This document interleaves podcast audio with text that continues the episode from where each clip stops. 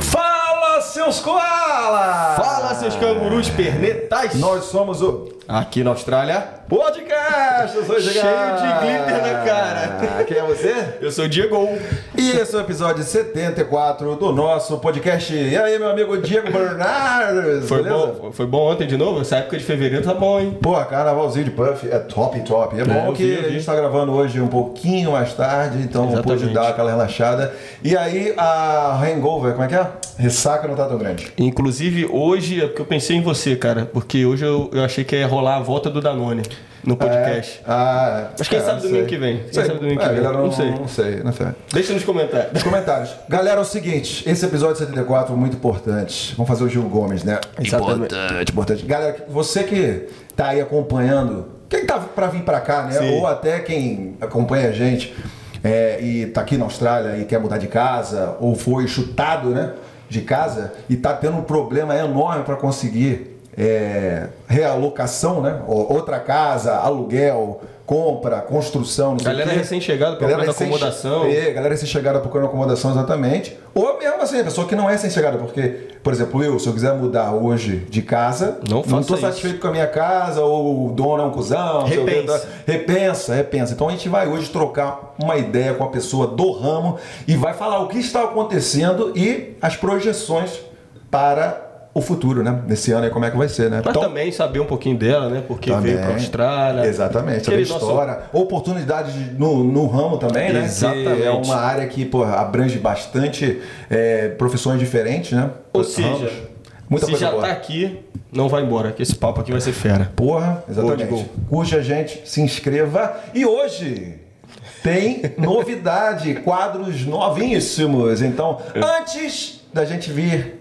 com este assunto tão polêmico e tão importante nas nossas vidas na Austrália, solta aí, Gabrielino, esse quadro novo. Vem.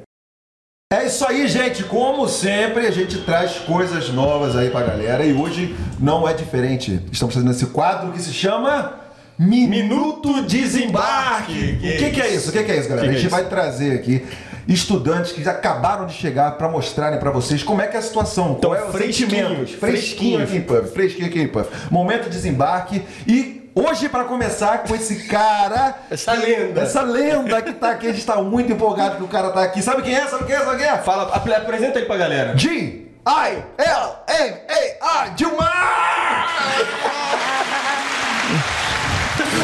Olha o Dilmar aí, gente! Seguidor nosso tá sempre mandando perguntinha, participando aqui do nosso podcast há bastante tempo, né? Exatamente, ele chegou com a família dele e ele vai contar agora. Aqui, ó, aperta a mão da gente, Gilmar, brigadão Tamo aí junto. pela força, pela Prazerzão. moral. Prazer Prazer, meu. um prazer enorme estar Ainda com você trouxe aqui. presentinho pra gente ainda. Caraca. Porra, que isso. Estamos tirando bem. Como é que você tá, cara? Tá tranquilo? Tudo tranquilo, cara. Ainda sob efeito do jet lag, mas tudo tranquilo. Cara, Tá animado. dormindo. Animado, bastante, bastante Dá pra animado. perceber, dá pra perceber que Uhum. por, me- por mais que tenha o jet lag, o cara tá. É, Expectativa boa, né? Pra começar essa. conhecer a cidade, né, cara? Fala pra galera quando que você chegou. Cheguei ontem à noite. Ontem à noite, Uhum. quantas horas de voo? Foram 34 horas de voo, cara. Onde você parou? Catar. Catar, caraca, como é que foi? Já já saíram do Brasil? Já saímos, é, saímos de- do Rio de Janeiro para São Paulo, né, Guarulhos, Guarulhos, Doha e Doha, Perth. Ah, e como é que foi a sensação chegando em Doha? Doha já tinha passado uma metade da viagem, já estava bastante cansada, né? A gente já imaginando que já estaria no fim, não, mas estaria na, tava na metade ainda. Tá metade. E quando chegou na Austrália, aqui em Puff, como é que foi descer ali, sair a imigração? Como é que foi a história lá? Bateu um nervosismozinho ou foi de Bastante, boa? cara, bastante nervosismo, bastante. A gente não sabia como é que ia ser, né? Aquela a esposa é chefe de cozinha trouxe aquele kit faqueiro, aí a gente não sabia como ia passar, né? Declaramos lá no cartão lá que a gente estava trazendo as facas dela, então o pessoal já desviou a gente para uma fila para poder abrir as malas. Mas depois que nós falamos que eram facas de chefe de cozinha, a pessoa lá não, não quis abrir mala, falou que estava tudo bem, não tinha problema nenhum. E como é que foi esse desenrolo do inglês aí? Primeira experiência meio que. Cara, eu já usava o inglês esporadicamente no trabalho, mas assim, de falar todos os dias, assim, é, tá, tá sendo um pouco complicado. Tá desenrolando, mas aos poucos vai. Boa. Você Boa. chegou, você fez lá o papelzinho lá pra Fiz. declarar? Então você declarou que tinha, tinha alguma coisa ali para ser. Declaramos quase tudo, cara, mas ela não pediu pra ver nada. Declaramos eh, madeira, porque eram os lápis de cor do meu filho. As facas da, da minha esposa, declaramos também os remédios né, que a gente estava trazendo, remédios é, controlados já de para um ano que a gente trouxe. Uhum. Aí eles não quiseram ver nada. A gente só declarou e falou e não quiseram O ver. conselho para que você dá pra galera é declara Muito mais fácil. muito mais fácil. Como é que ela tinha algumas filas diferentes, né? Sim, a fila vem única, né? No, no, no- no- é, logo assim que você sai da conferência de passaporte, né? Da, da, da Yellow Fever lá, o, Febre amarela? a febre amarela. E a gente passou dali, a gente vai para a sessão de verificação de, de- das malas. Na verificação das malas é uma fila única, chega lá, se você declarou alguma coisa, declarou que tem alguma coisa né, que possa ser proibida, alguma coisa que você esteja levando, eles te separam para uma fila para abertura de malas. Só que chega lá, a pessoa te pergunta, o que, que você declarou aqui? Aí você fala. Se for alguma coisa, tipo, que é proibido na, na Austrália, ela vai abrir a mala e vai verificar. Se não, ela fala, não, não tem problema, pode passar. A gente passou. Tranquilo. É, e as pessoas que não estavam declarando nada estavam passando pelo raio-x. Só que o raio-x estava muito mais complicado, porque a pessoa, quando desconfiava de alguma coisa, já mandava abrir a mala. Ah, voltava, perdia mais Voltava, tempo. Perdia mais tempo, exatamente. Entendi. Pra gente, a gente já chegou na fila de declaração, a, a moça perguntou se o que, que era que a gente tinha declarado, a gente falou, ela falou, não, isso não precisa abrir mala, você pode ir direto. Colocamos tudo no carrinho de volta, fomos embora. E aí, depois, quero saber agora do processo depois da, da imigração ali. Você já está ficando num hotel ali no centro da cidade, né? Ficamos no Airbnb. Ah, no Airbnb, entendi. Airbnb. Nós pedimos Airbnb por 30 dias antes para procurar para o, o aluguel definitivo, né? Ainda mais com essa questão aí da um pouco da crise, né? Exato, É, exato. Aluguel e tudo mais. É, e aí saindo ali, como é que foi o teu processo de buscar alguém para te levar até o Airbnb? Você esperou, saiu do aeroporto, procurou um táxi? Não, a primeira coisa que a gente fez foi sair e passar na, na Vodafone, Vodafone lá para poder procu- é, comprar o chip daqui. Boa. Né? Porque a minha internet já não funcionava mais, o aeroporto também estava meio que falhando, né? Sim. Então a gente comprou um chip já, né, para mim, esposa e filho. Aí com a internet já já conectada ali da Vodafone, a gente pediu o Uber, né? Ah. Uber, Uber XL. Macete. É, pediu o Uber ali, o XL, que é o Uber grandão, né? Veio um Volvo XC60, aquele isso? grandão, né? Gigantão. Ele dá até o carro, É, é. aí colocamos, conseguimos colocar, foram sete malas fora de mochilas, né? Deu tudo na mala lá. E Recomenda Uber? Recomendo. Barato? Barato, a gente pagou, é assim, 56 dólares. Sim. Né? O, bom, o, o standard estava saindo a 38 dólares até a Hay Street, lá do aeroporto, e com o Uber maior, né, o XL, eu paguei 56 dólares. Isso aí era à noite. À noite. Ah, então, então não deu nem muito para conhecer assim um Não, pouco, não. ver a cidade e tudo mais, né? Não, Você não. me falou aqui em off que hoje, hoje de manhã você acordou cedo ainda com um pouquinho do- Uhum. do jet lag e foi dar um rolezinho, né? Uma caminhada, conhecer Exato. Uhum. um pouco. Como é que foi aí? Primeiras impressões, aquela clássica. Até para não ficar muito, se eu ficar, se ficar muito preso no apartamento, você vai acabar dormindo o tempo todo. Isso. Então para evitar um pouco a gente decidiu sair para dar uma caminhada, conhecer a, a cidade, né? Eu já conhecia bastante via Google Street View. Ah, eu sou Outro estilo macete, cara de ficar correndo a, a, cidade conhecer, lá né? para conhecer tudo. Então a gente já sabia os endereços mais ou menos e saímos de lá, fomos para Elizabeth Quay, ali dar uma olhada ali no, no Ri- Swan River, né? Gostou do que viu? Pô, muito, cara, muito. Já Cidade deu muito notar limpa. alguma diferença cultural? Bastante, bastante imigrante, bastante imigrante. A gente vê bastante Isso, indiano. foi- isso foi uma coisa que me chamou a atenção também assim que eu cheguei, né? Isso exato. já 10, quase 10 anos atrás, né? É, eu vim conversando com o Uber de lá para cá, até o Airbnb, né? Então o Uber é indiano, né? Já está em. 17 Já falou que estava 13 anos aqui na Austrália. Desses 13 anos, três em Perth, o restante em Melbourne e Sydney. Ele falou que já conheceu as outras duas cidades. Perth para ele era, era a melhor das três, então, tanto para dirigir quanto para viver, em termos de, de custo de vida, né? benefício, né? Cidade bem mais. menos busy do que. Do que, seja, né? Eu, inclusive, eu acho que isso aí dá até uma acalmada nas pessoas, né? De ver que tá cercado por imigrantes ali também, né? Que Uhum. Exato. provavelmente passaram por uma situação parecida com ela, né? Exato. É. Então, última perguntinha aí, como é que tá a expectativa aí pra essa semana? Como é que tá a expectativa de chegar em Pan finalmente? Exatamente. É, é, essa semana agora a gente está com uma expectativa muito boa, porque é, a gente pensou que ia ficar uma semana para poder curar o jet lag, mas até que tá bem tranquilo de levar, então a próxima semana agora vai ser para a gente tentar ver o colégio do filho, ver já passar na, na escola da, da esposa ali, dar uma olhada, já ir planejando o que, que vai fazer daí para frente, para poder já ir engatando e não deixar nada para trás. Beleza, então aquela câmera ali é sua. Deixa um recado pra galera que tá chegando aí, tem esse sonho que tá quase sendo realizado de chegar na Austrália. Fala pra galera o que, que, que, eles podem esperar aí. Fala, fala qualquer coisa aí pra deixar a galera mais calminha. Bom, eu já vinha postergando esse sonho há muito tempo. E conforme você vai postergando, você vai vendo mais gente chegando e você nunca vem. Então não pensa, vem. Vem pra cá. Porra! Aí sim. Valeu, Gilmalzeira. Gilmalzeira. Valeu, cara. Tamo junto. É isso aí, cara. Ó, esse é mais um quadro novo aí do nosso podcast. Fica ligado. Se você quiser participar com a gente, só manda lá um direct que a gente vai analisar. Exatamente, depende muito de vocês. Se vocês participarem aqui, ajudarem a gente, esse quadro continua. Senão, É, exatamente. Gilmarzão vai ser o The One and Only. Então fica aí que a entrevistada de hoje é Pica! Voltando! É, nossa convidada hoje trabalha com real estate. que existiu Real estate. Ama imobiliário. Ela também é fotógrafa. E ela está há um bastante tempo aqui na Austrália e vai contar como é que ela chegou aqui e, como eu falei, várias notícias e vai deixar todo mundo calmo ou bastante preocupado ou não sobre a real situação dos aluguéis, compra e venda de casa. Com vocês! Gostou? Juliana Braz! Tá inspirado, tá inspirado. E aí, Ju? Beleza, fora? Como é que tá? Dá um high five por me aí. receber aí. Muito Tô- legal. É, pô, valeu por ter vindo, né? Porque sabendo que você tem uma, uma pessoa próxima que gosta do nosso trabalho, né? É verdade? Ah, isso? eu tinha que comentar, né? Não tem jeito. Ah, é? né? Minha Sim. mãe é fã. Caraca, olha Minha isso. mãe é super fã. Tu o nome tá dela é Mari. Oi, aí? mãe! Qual o nome dela? Mari. Mari! Mari, beijão. Manda um beijo, manda um beijo, manda um beijo.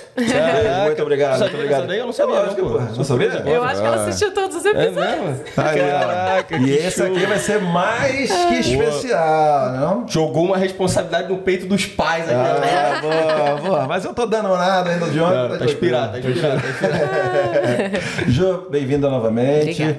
É, queria começar, pô, vamos fazer uma introdução, né? Aí a gente sempre faz aquela perguntinha Clássica. quem- clássica de quem é você aqui Tá. na Austrália. De repente você fala pra gente aí como é que, como é que tá a sua vida, o que, que você faz. Explica pra galera, pra galera já conhecer o, quem é você aqui na Austrália. Tá bom. Bom, hoje, depois de 14 anos de Austrália, eu sou uma pessoa de quase 40 anos, com um filho, casada, e trabalho no ramo imobiliário e sou fotógrafa também. Então, para mim, uma coisa que, que, foi, que eu me encontrei assim é, aqui na Austrália foi de, de ter essa oportunidade de poder trabalhar com duas coisas. Por que, que a gente foi feito para ser uma coisa só, sabe? Você sai do Brasil ali, você tem que fazer a faculdade, você tem que ser só uma coisa. E eu adorei ter tido a oportunidade de encaixar na minha vida duas profissões, duas áreas que eu, que eu tenho bastante prazer. Principalmente na Austrália, né, cara? Que é o. Que tá sempre com várias. Parece que tá com várias portas escancaradas, assim, pra gente, né? Exatamente. Oportunidades, né? Exatamente. Então, por que, que você vai ter um leque só, né? É, a gente aqui, Abre. por exemplo, tem o nosso Camilo Gabrielino, ele é dishwasher, ele, porra, é kitchen hand, Kitchen e também é um editor pica, estuda o quê? É, project management, como é que você tá fazendo aí? Já terminou o Já Project terminou o. Project Management. Agora vai fazer TI. Vai fazer TI, vai pôr várias facetas de Gabrielino. Diegão aqui, chefe de cozinha de, de melhor qualidade. E, Obrigado, porra, obrigado agora apresenta- jogador de futebol. o pai, o pai Aposentado. joga bastante, porra, também tá aqui, apresentador deste podcast. E aí, porra, redes sociais picas. Fala de você aí, pô. Não, eu não vou falar de mim. Ah, a gente não se mano, fala. aqui, isso. né? Só um pouquinho, faz um summary. É, aí, pô. Um resuminho. Não, eu, eu corto a barba de vez em quando, tá legal? cortei, cortei meu cabelo sozinho ontem, tá? E tô aqui com vocês. Mas enfim, esse podcast é seu, vamos falar um pouquinho aí. É importante Mas pra é caramba, isso né? mesmo. O que, que você gosta mais? Fala aí pra galera. Ah, eu não posso falar, eu não consigo. Não consegue? consigo falar que eu, eu, não- eu, eu nunca consegui escolher. É? Desde que eu comecei a, a fotografia, óbvio que sempre foi um hobby, mas desde que eu comecei os dois, eu não, eu não consigo mais parar nenhum dos dois. Mas eu fala gosto pra gente, bastante passou dos dois. 14 anos aqui na Austrália? Exatamente. O que, que você fazia lá? Como é que foi essa decisão? Não, vamos falar de uma maneira geral, assim, bem rapidinho. Como Tá. é que era a vida lá? Por que, que você veio pra cá, né? Tá, é, eu trabalhava com administra- administração de condomínios hum, e a minha mãe tinha uma imobiliária lá. Então, a gente morava em São Paulo e hum, já tinha terminado a faculdade. E aí eu trabalhava numa empresa que te- até tem aqui, uma multinacional que chama CB Richard Ellis. É, e aí, meu marido, namorado na época, decidiu vir fazer intercâmbio para aprender inglês. Então, eu deixei ele ir primeiro, porque eu estava com um emprego seguro, é, já tinha sido é, promovida a gerente. Eu tava super feliz no Você trabalho. botou bronca mesmo, você falou, vai você primeiro, né? Porque eu já tenho inglês. A minha mãe é professora de inglês e eu fiz cultura inglesa inteira. Ah, sim. Desde, desde novinha, época de escola inteira. Só parei depois que foi fazer cursinho, faculdade e tal. Pra você, parei. pra você funcionou porque tua mãe tava ali em cima. Porque tem gente que fala que faz o curso e às vezes não, não tem aquela Eu é, acho que evolução, não, né? é, eu acho que não foi nem a questão dela estar em cima, mas foi de ser tão natural assim, porque ela sempre teve interesse. Então ela dava aula de inglês para crianças em casa, a gente participava das aulas, e meu irmão ficava lá brincando com, com os livros, então fazia muito da, fazia muito parte da nossa rotina, da nossa Uhum. vida. Então nunca foi uma coisa assim, ah, que saco, eu tenho que ir pra cultura. Não, eu ia de patins. Eu saía de casa, tchau mãe, tô indo, andava de patins e eu tinha uma, aquelas rampas para ir para salas assim, eu adorava, subia tudo de patins, ficava, ficava na aula inteira de patins. Saía, ia embora, descia a rampa, o mais legal era descer a rampa. E hum, então fazia parte da minha rotina. Então o inglês pra mim era uma coisa assim. Inserida que- no dia a dia. Exatamente. Então não foi nada assim, ai que saco, eu tenho que ir lá, ou, ou, entendeu? Então, como eu já tinha um nível de inglês avançado, eu né, deixei o marido ir primeiro, vai lá, vê, vê como é que é lá e tal. E aí eu tava bem estabelecida na empresa. E aí eu tirei férias, falei, não, não vou deixar o namorado lá, né, na, Natal, Perth, ano novo, aqui em Perth, ele veio direto pra cá. O que ele vai fazer aqui em Puff, cara? Ele decidiu vir, ele não queria, não queria ir para os Estados amigo, não? Unidos, ninguém. Ninguém. Tinha uma conhecida, mas assim. Essa é. conhecida que falou, ó, vem pra Puff que é legal pra Não, caramba? não, não foi. Na verdade, foi numa agência, assim, como a West One e tal. Você Ah, vai entendi. numa Boa. agência trocar ideia e a, e a moça que atendeu ele falou que morou aqui e ele, do, do perfil dele, que ele falou que ele estava estressado do banco, queria ir para um lugar mais tranquilo, um estilo de vida praiano e tal, mas que não tivesse muito brasileiro. Entendi. que na verdade, né? A gente sabe que tem Não, brasileiro balela, no mundo balela, inteiro. balela. Balela. Mas é, e vai de você, né? Se você quer aprender o inglês e tal, você tem que socializar com outras línguas, com outras, né, com outras culturas e tal. Mas brasileiro também é muito bom. Eu acho que a gente não estaria aqui também se a gente não tivesse tido um grupo de amigos que viraram nossa família aqui e tudo mais. Exatamente. Mas, mas no começo foi isso. Ele veio pra aprender inglês e deu as caras e tal. E aí eu vim de férias e aí me apaixonei por Perth. Falei, nossa, o que, que eu tô fazendo no Brasil, em São Paulo? Você tá maluco? Eu voltei revoltada. Qual foi a razão dessa paixão aí? Eu acho que foi um pouquinho de cada coisa, assim. Morar em Scarborough, do lado da praia.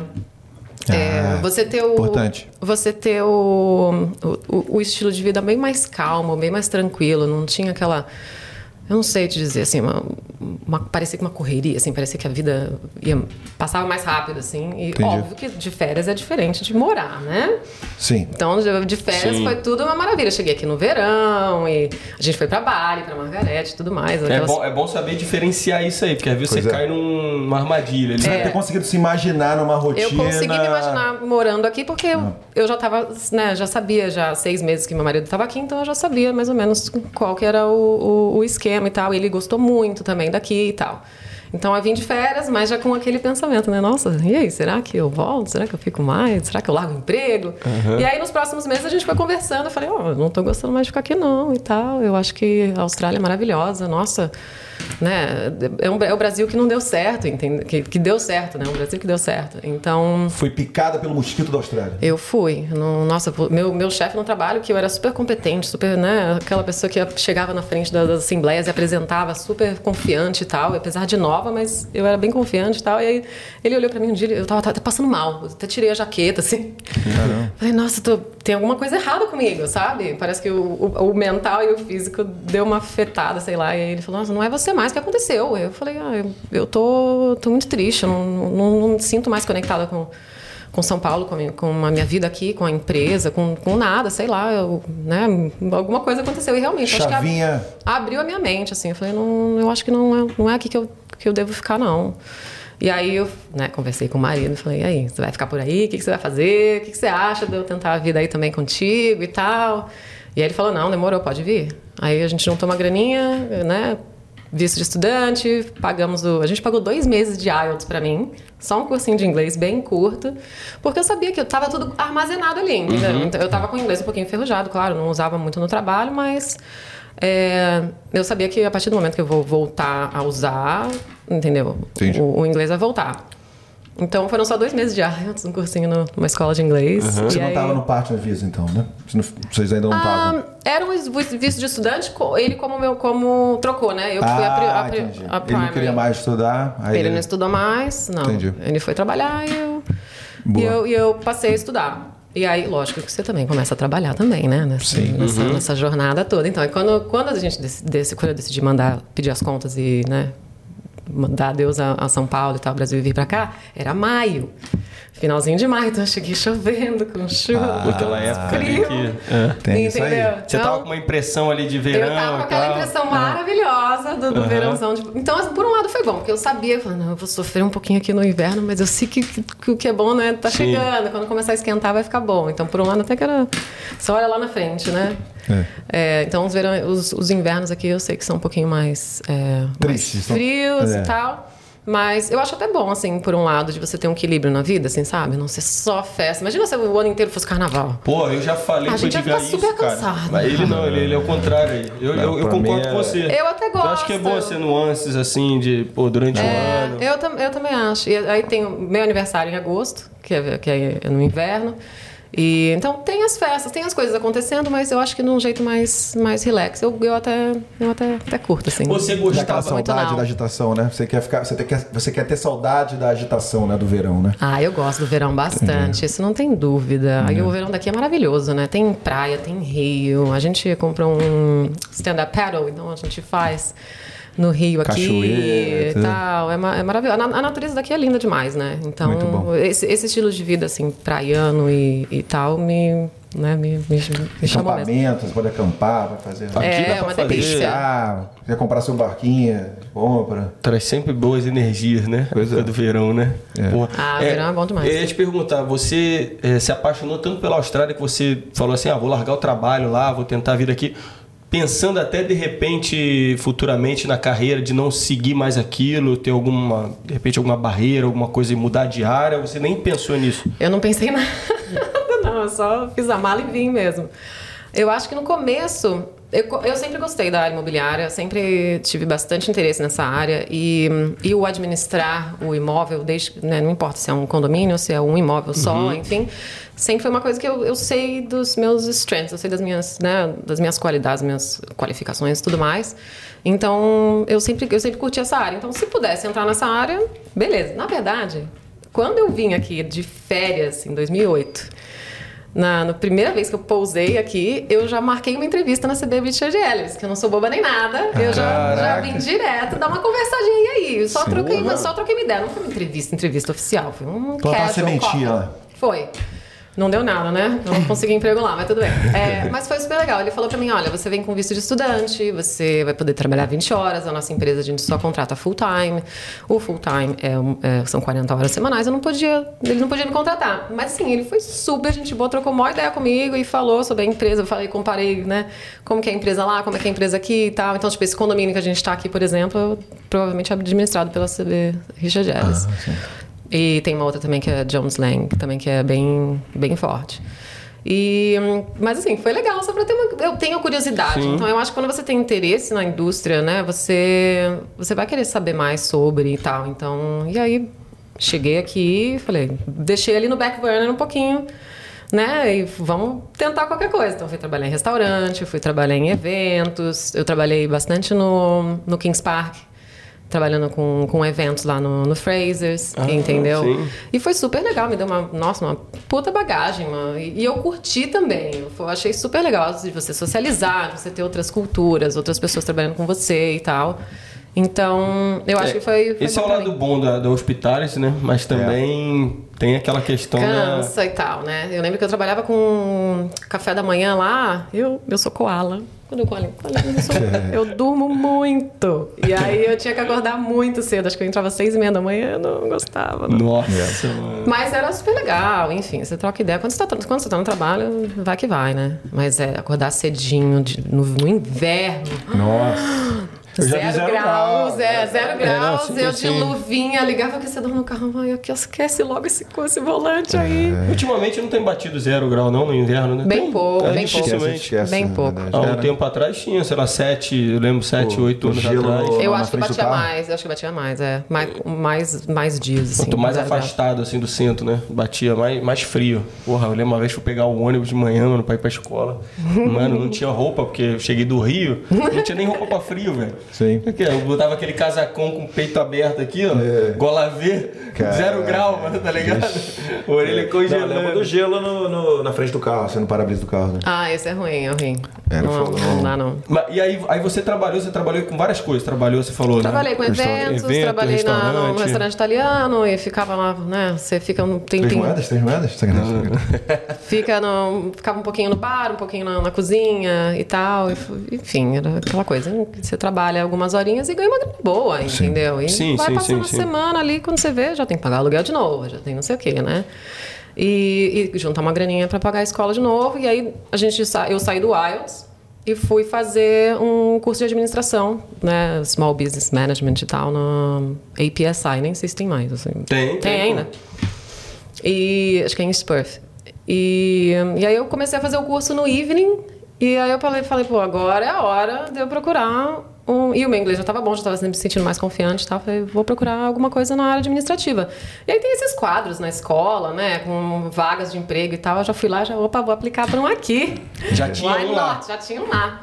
Aí entrei em contato e tal, era uma empresa de treinamento, e aí era só ficar administrando, ajudando o diretor e tal, papelada, coisa de computador, coisinhas básicas de administração e tal, mas já foi um, um pezinho já, que é bom para ter no currículo, Sim. né? Então, já, e nem eram muitas horas, acho que não, acho que não era nem, chegou, né? acho que começava com 20 horas, depois foi para umas 15, quando eu vi já eram umas 10 horinhas só por semana, mas já foi alguma coisa para colocar no currículo, entendeu? Importante, né? É, legal, esse negócio a gente nunca falou, esses quadrinhos assim, né? Então você, por exemplo, em Scarborough tem o Coolers, né? Que é bem famoso, e tem Sim. um quadro gigantesco lá com. Você vê lá. É, É anúncios, né? É o- Anúncios, é o, exatamente. É o anúncio old school, né? em vez de ser papelzinho online. mesmo. Até Que hoje aqui tem, ainda né? funciona pra caramba, né? Funciona, tem lá o... Funciona, eu acho que funciona, com certeza. Duas coisas que funcionam. Isso aí que você falou, que você utilizou e até hoje a gente vê. E a outra é deixar currículo ali, ó.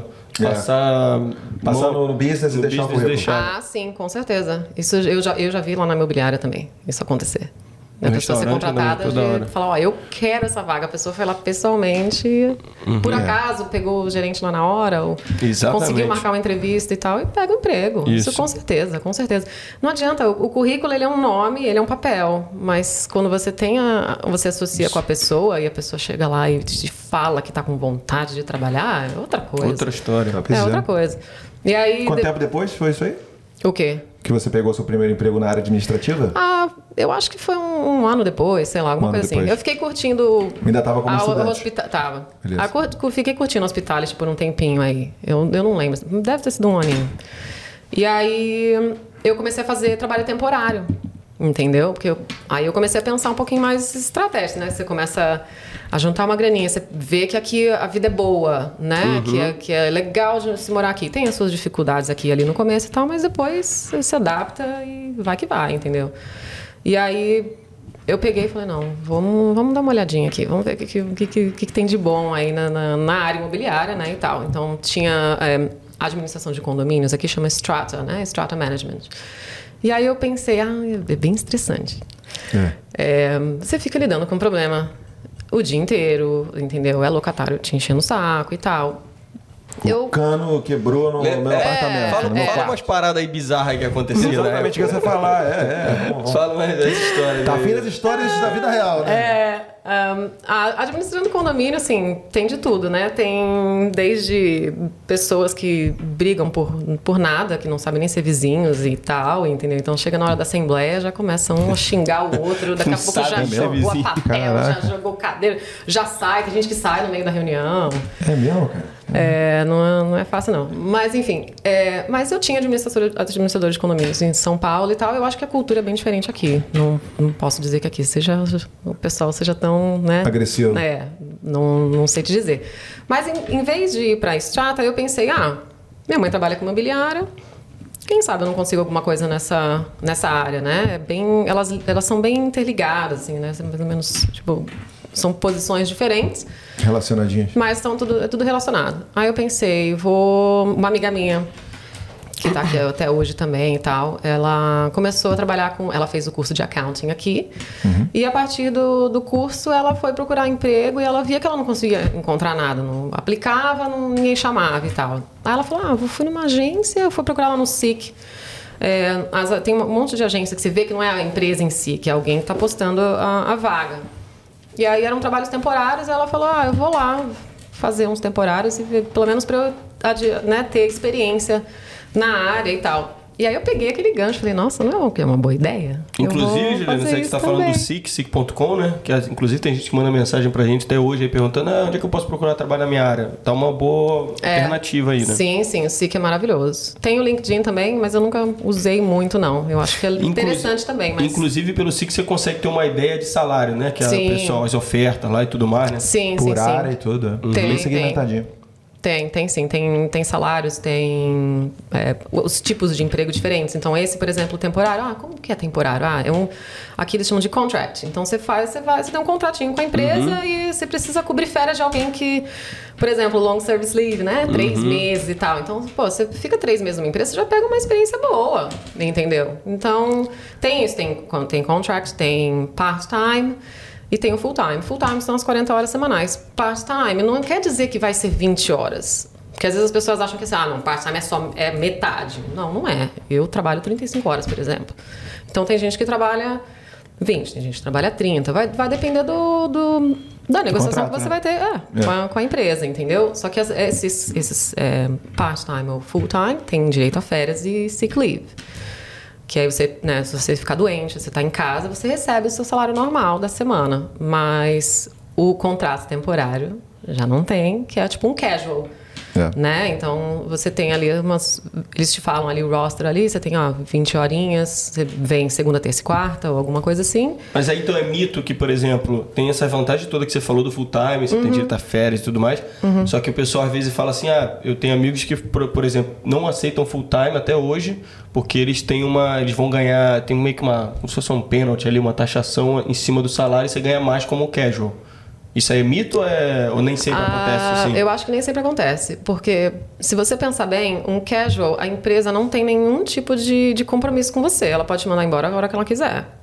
Entendeu? Agora, se você é um contrato full time, você pode começar ganhando um pouquinho a menos. Então, na hora ali, na sua semaninha ali, você fala, nossa, eu vou ganhar um pouquinho a menos. Às vezes nem é muita diferença. Mas aí compensa nas férias, pô. Compensa nas férias, exatamente. Sim, então, se sim. você colo- pegar o cálculo anual, entendeu? E depois de um ano, às vezes você já está se dedicando muito mais, porque você fala, nossa, eu sou full time agora nessa empresa. A empresa te promove, a te- a empresa te dá um aumento, entendeu? Você tá de cash, você não tem muita garantia no final Não tem das nada, contas, né? não tem garantia, não tem garantia. É bom dinheirinho no bolso? É, mas se você pensar a longo prazo, É. um contratinho, né, mais é legal certo que você mencionou o long service leave. É, não sei se tem no Brasil essa parada. Depois de 10 Eu anos. acho que não. São 10 anos na empresa, parece, né? Você consegue ficar 3 meses sem trabalhar. Bacana, né? Isso aqui. É. Eu já tenho. Ah, é? Já tem 10 anos? Já, Já, vai já, poder. Vai, já. vai sair 11 por 3 agora. meses? Eu, ainda tá lá, né? Tô guardando as minhas férias. Né? Ah, ainda tem, ainda recebendo, tem, ainda tem. recebendo. Eu, eu posso, eu posso tirar, eu posso. Se eu, se eu Então, não é exatamente vender, só, é só se eu sair da empresa. Aí Entendi. você tem que me pagar. Mas Entendi. tá lá guardadinho, né? E você pode, no caso, aí, se você juntar com as tuas férias eh, anuais lá, você fica, sei lá, quatro. É. E você recebe, recebe, né? Recebe, normal. Mas dá pra dar uma volta ao Legal, mundo, né? pô. É, isso aí é uma estratégia das empresas também. Quando eu fui contratado, eu fui contratado por 12 meses, né? Então, aí vai. Se você for bem, você pega o full time. Agora, se você for, porra, um braço curto, os caras só chegar e falar, porra, porra Bracinho de jacaré. Acabou o infelizmente, contrato, não acabou o tem- não tem é, vaga. acabou o contrato, Ô, deixa eu infelizmente falar não dá. É, pô, a empresa não tá mais precisando da vaga, valeu, e- tchau, um abraço. Fala, Inclusive, um E, mano, e- e- e- isso eu acho isso necessário, porque meu irmão, tô- às vezes tu nos trabalha com uns caras que, meu Deus do céu, Não, né? é- tá doido pra que acabe o contrato do cara pra ele meter o pé. Ó, eu- um dia desse aí, um, um parênteses aqui rapidinho. Um colega meu voltou a trabalhar, fez um shift comigo, né? Aí falou assim: pô, então, fui viajar, arrumei o trabalho em tal lugar. E aí passou um mês, eu, o cara me ofereceram full time, né? Só que eu já tava com viagem marcada. E o cara já é meio bracinho curto, né? Aí É. ele foi viajar, quando ele voltou, pô, e o tal full time aí? Aí os caras, pô, então. Acabou. A gente acabou de começar o business e tal, então a gente quer ver mais pra frente. É, vamos- Aí, vamos- vamos já era, Ah, filho. enrolou. Deixou desculpinha. o trem passar. É, exato, já era. Boa. Mas e aí? Aí você Então, aí começou aquele emprego É lá. que- a questão também mais. é de oportunidade Ah, sim, sim, e, sim. de, Boa. e de você. Bom você senso tá também, na, né? É, você tá na, na hora certa, no lugar certo. Também, é. Olha só o que aconteceu. A, a imobiliária que eu mais trabalhei com, com trabalho contrato temporário chama Peard. E é uma das maiores aqui. Tem escritório em vários é, bairros diferentes e tal. Ou Pearson, né? Piada eterna, piada eterna. Peard. E hum, aí eu trabalhei com um pouquinho de contabilidade em uma, que é aquela coisa, vai cobrir férias. Fica quatro semanas aqui, quatro semanas lá. Então, aí eu trabalhei com, na área de locação. E, e aí eu, a gente né, programou direitinho e tal. A gente ficou noivo e a gente foi casar no Brasil. A gente casou aqui na ilha, em Rottnest. E aí depois a gente se casou no Brasil. E nessa época eu tava, é, né, trabalho temporário e tal. E aí acabou o último contrato tal. A gente foi pro Brasil. Aí antes de eu voltar, eu já mandei e-mail pra agência. Ó, eu tô voltando tal dia. Se você tiver alguma coisa aí já pra me encaixar, eu já tô disponível a partir de tal dia. Aí ela falou assim pra mim: é, eu não tenho nada na área de locação, mas eu tenho uma vaga na área de vendas. Você topa o desafio? Eu falei: topo. Então eu já em- voltei do Brasil e meu, meu irmão não acreditava, né? Como assim você já voltou Bra- pra Austrália empregada? No Brasil você mandou um e-mail e E tal. na área que você queria, né? Na, continuei, continuei, é, porque essa, as agências de temporário tem várias que o- o- é, os clientes todos são da mesma indústria. Então, essa, essa empresa que chama Golf, é, eu trabalhei com eles, então eu, traba, eu ganhava meu salário com deles, eu tinha que assinar é, os meus, meus horários e tal, de cada contratinho temporário com eles, não era, não era a empresa pagava a, essa, essa empresa de temporário, a Golf, e eles que me pagavam, eu era funcionária deles, entendeu? E aí é, eu fui para essa para Peard, fui trabalhar com, como sales coordinator. Então eu era o suporte dos corretores. Eu não era sales rep, né? Eu não era corretora. Eu não tinha que ir na home open, entendeu? Vender a casa. Eu só fazia o suporte, então eu tinha que saber, tinha que ter conhecimento sobre todos os contratos, toda a documentação que fosse necessária e fazer um suporte administrativo para eles ali dentro do, do- da imobiliária. Então, é, você vai anunciar o imóvel, você tem que contratar o, o fotógrafo, você tem que ter o- a planta do imóvel, e aí eles, eles escrevem, os corretores escrevem, a, fazem a descrição do imóvel, e aí você tem que colocar tudo no, no- no sistema e, e- e anunciar nos, nos websites e tal. Então, eu fazia tudo isso para eles. E aí eu cheguei para o diretor na época e falei, olha, eu gostei muito da vaga e eu posso aplicar, posso, posso ficar na vaga, né? Porque eu sabia que não, né, é, não era um contrato temporário. Era temporário porque eles não, não tinham ninguém para colocar no lugar, mas a vaga era permanente. Aí ele falou, claro, pode ir lá, na, lá no RH, que era uma empresa grande, então tinham vários escritórios e um deles né, era a sede e tinha o RH. Fui lá fazer entrevista, passei, o emprego era meu. Aí, nesse meio tempo, lógico que eu já troquei ideia com o diretor e já falei, ó, eu estou com visto de estudante, então eu preciso que você assine para mim ahn, uma papelada para eu, pra eu poder aplicar, né? Aí ele, não, claro, sem problema nenhum, tal, a gente assina tudo aí. Porque como eu já estava conversando com, com um agente de imigração, é, eu, eu sabia que tinha a, a Possibilidade? possibilidade de, de já pegar pelo regional. Eu acho que agora não nem tem mais regional, né? Aqui em Perth. Isso aí a gente visto só. Quem que pode falar sobre isso, gente? Manda aí. Quer morar permanentemente na Austrália? A Bravo Migration vai te ajudar, não, Diegão? É isso aí, Ed. Com a Bravo você vai ter o aconselhamento do tipo de visto ideal para você. Além disso, eles vão te ajudar montando estratégia, o plano para você chegar lá, e ainda vão te explicar todo o processo durante a aplicação do seu visto. E o melhor é que seguidor aqui na Austrália tem desconto. Com o cupom AQUI10 que você acessa no QR Code ou na nossa link na bio do Instagram, você vai ter esse desconto e vai pagar um preço baratinho. Então vem com a Bravo Migration, gente! Voltamos, pô, não podemos, a gente não podia perder esse gancho, né? Mas continua, desculpa aí.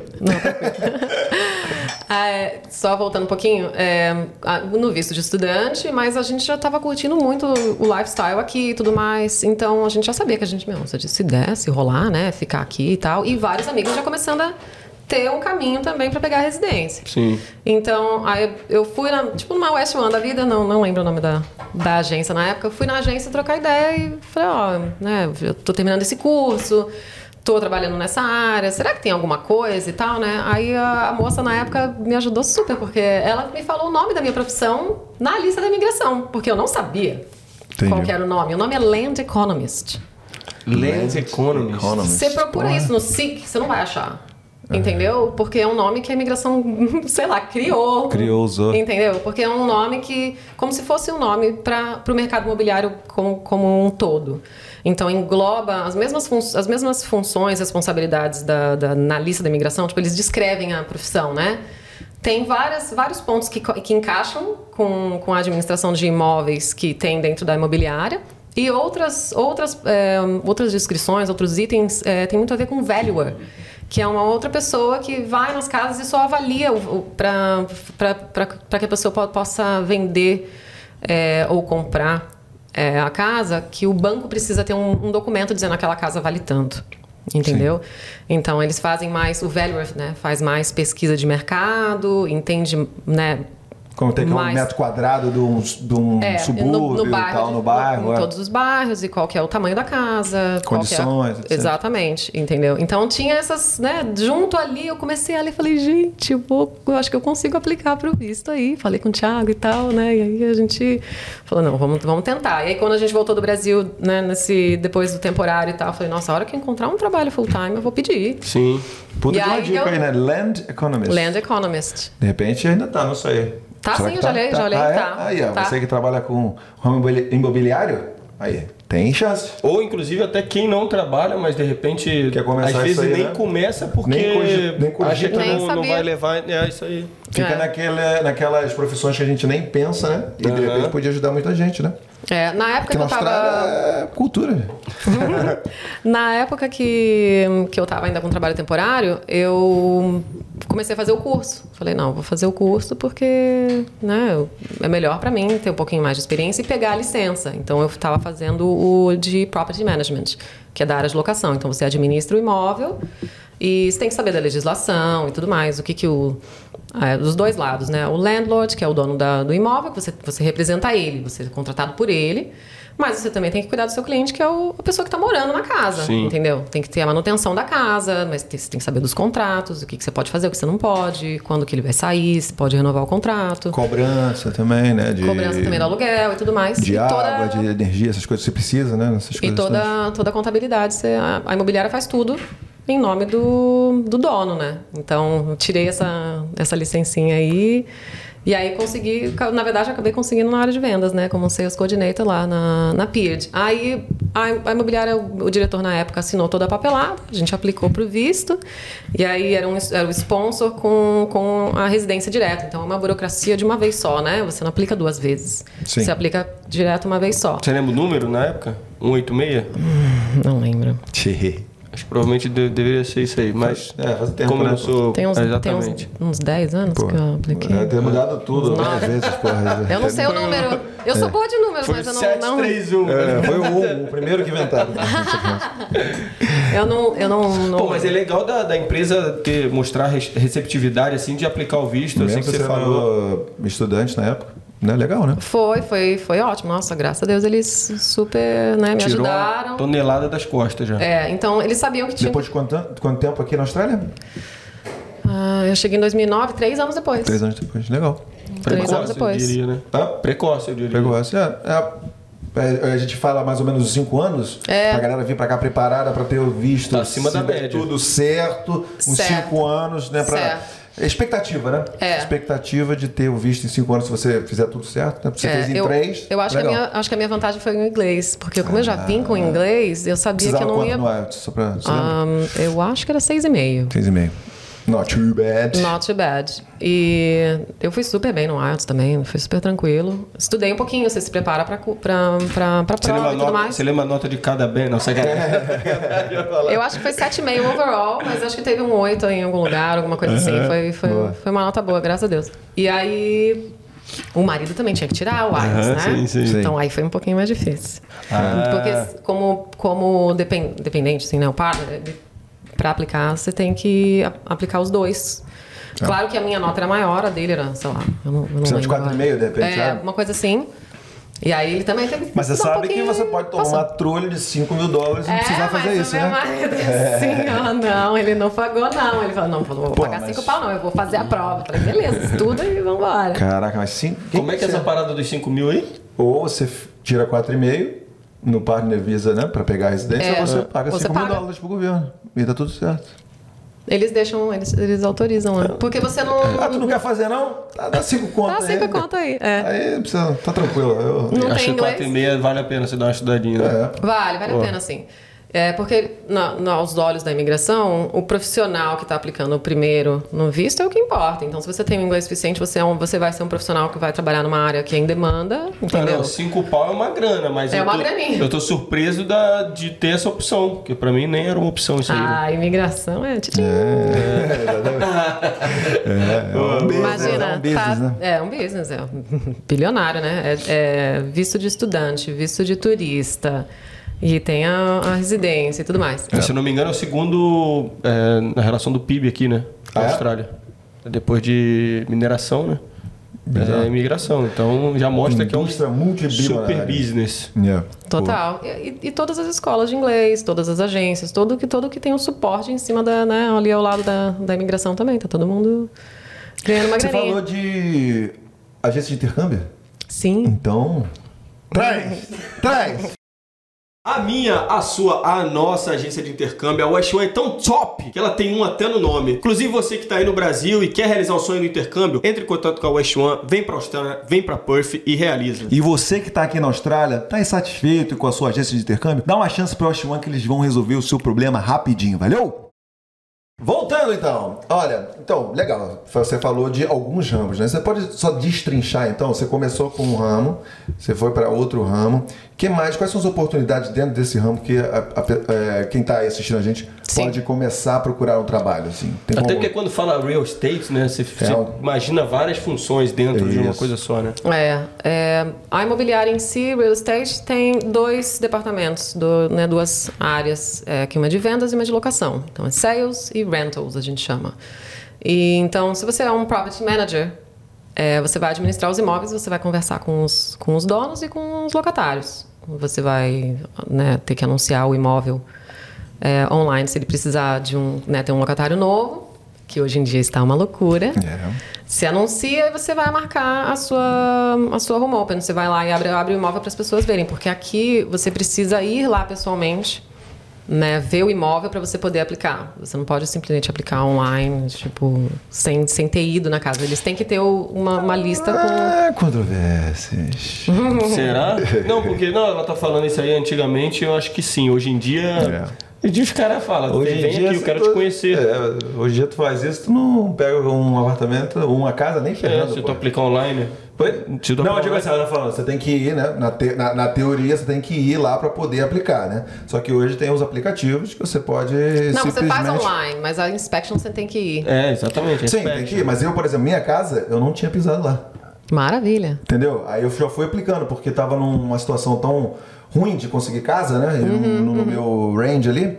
Aí eu fui aplicando, apliquei, ah, tá, aplica, aplica, aplica. O que, que você precisa? Mas tu Aí- assinou o contrato antes de entrar? Não, não, não, não. Tô falando que Não, eu fui primeiro apliquei passo. pra- o primeiro passo para aplicar para casa que tu gosta. Porque Uhum. no mundo né, perfeito, você vai na casa, e você gostou da casa, nossa, que casa maravilhosa. Quero ficar aqui para sempre. Eu quero alugar essa casa aqui, se der, eu compro lá na frente.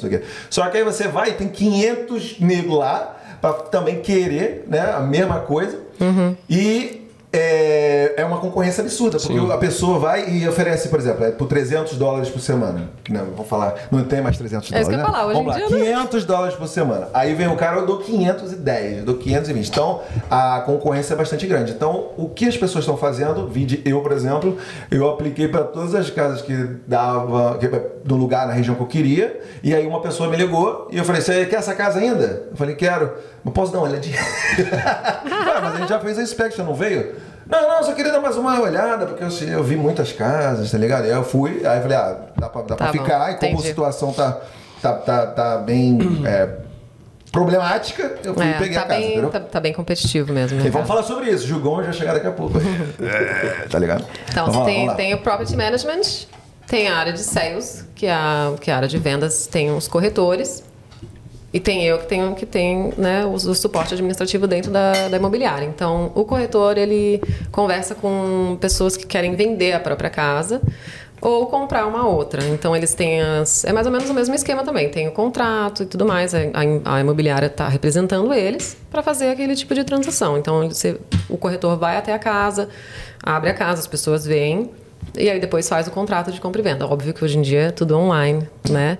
E assim como nesse caso que você foi na, na inspection e quer dizer, você foi depois de aplicar, tem muita gente que faz isso também, que manda a aplicação online, mas a maioria das vezes a gente só, a gente só faz um match no sistema, só para ver se a pessoa fez attended, Foi na né? Foi na inspection. inspection. Se não foi, a gente só dá uma ligadinha e fala, ó, sem ser. Porque, a gente, porque assim, a- o formulário da aplicação é, tem um sistema que meio que já filtra, né? Sim. Todas as qualificações ali, o que, que precisa, já tem um, um cálculo de affordability, tem um cálculo que eles já sabem se quanto que as pessoas ganham por semana, quanto que é o aluguel daquela, daquela casa, se eles ofereceram um pouquinho mais, enfim.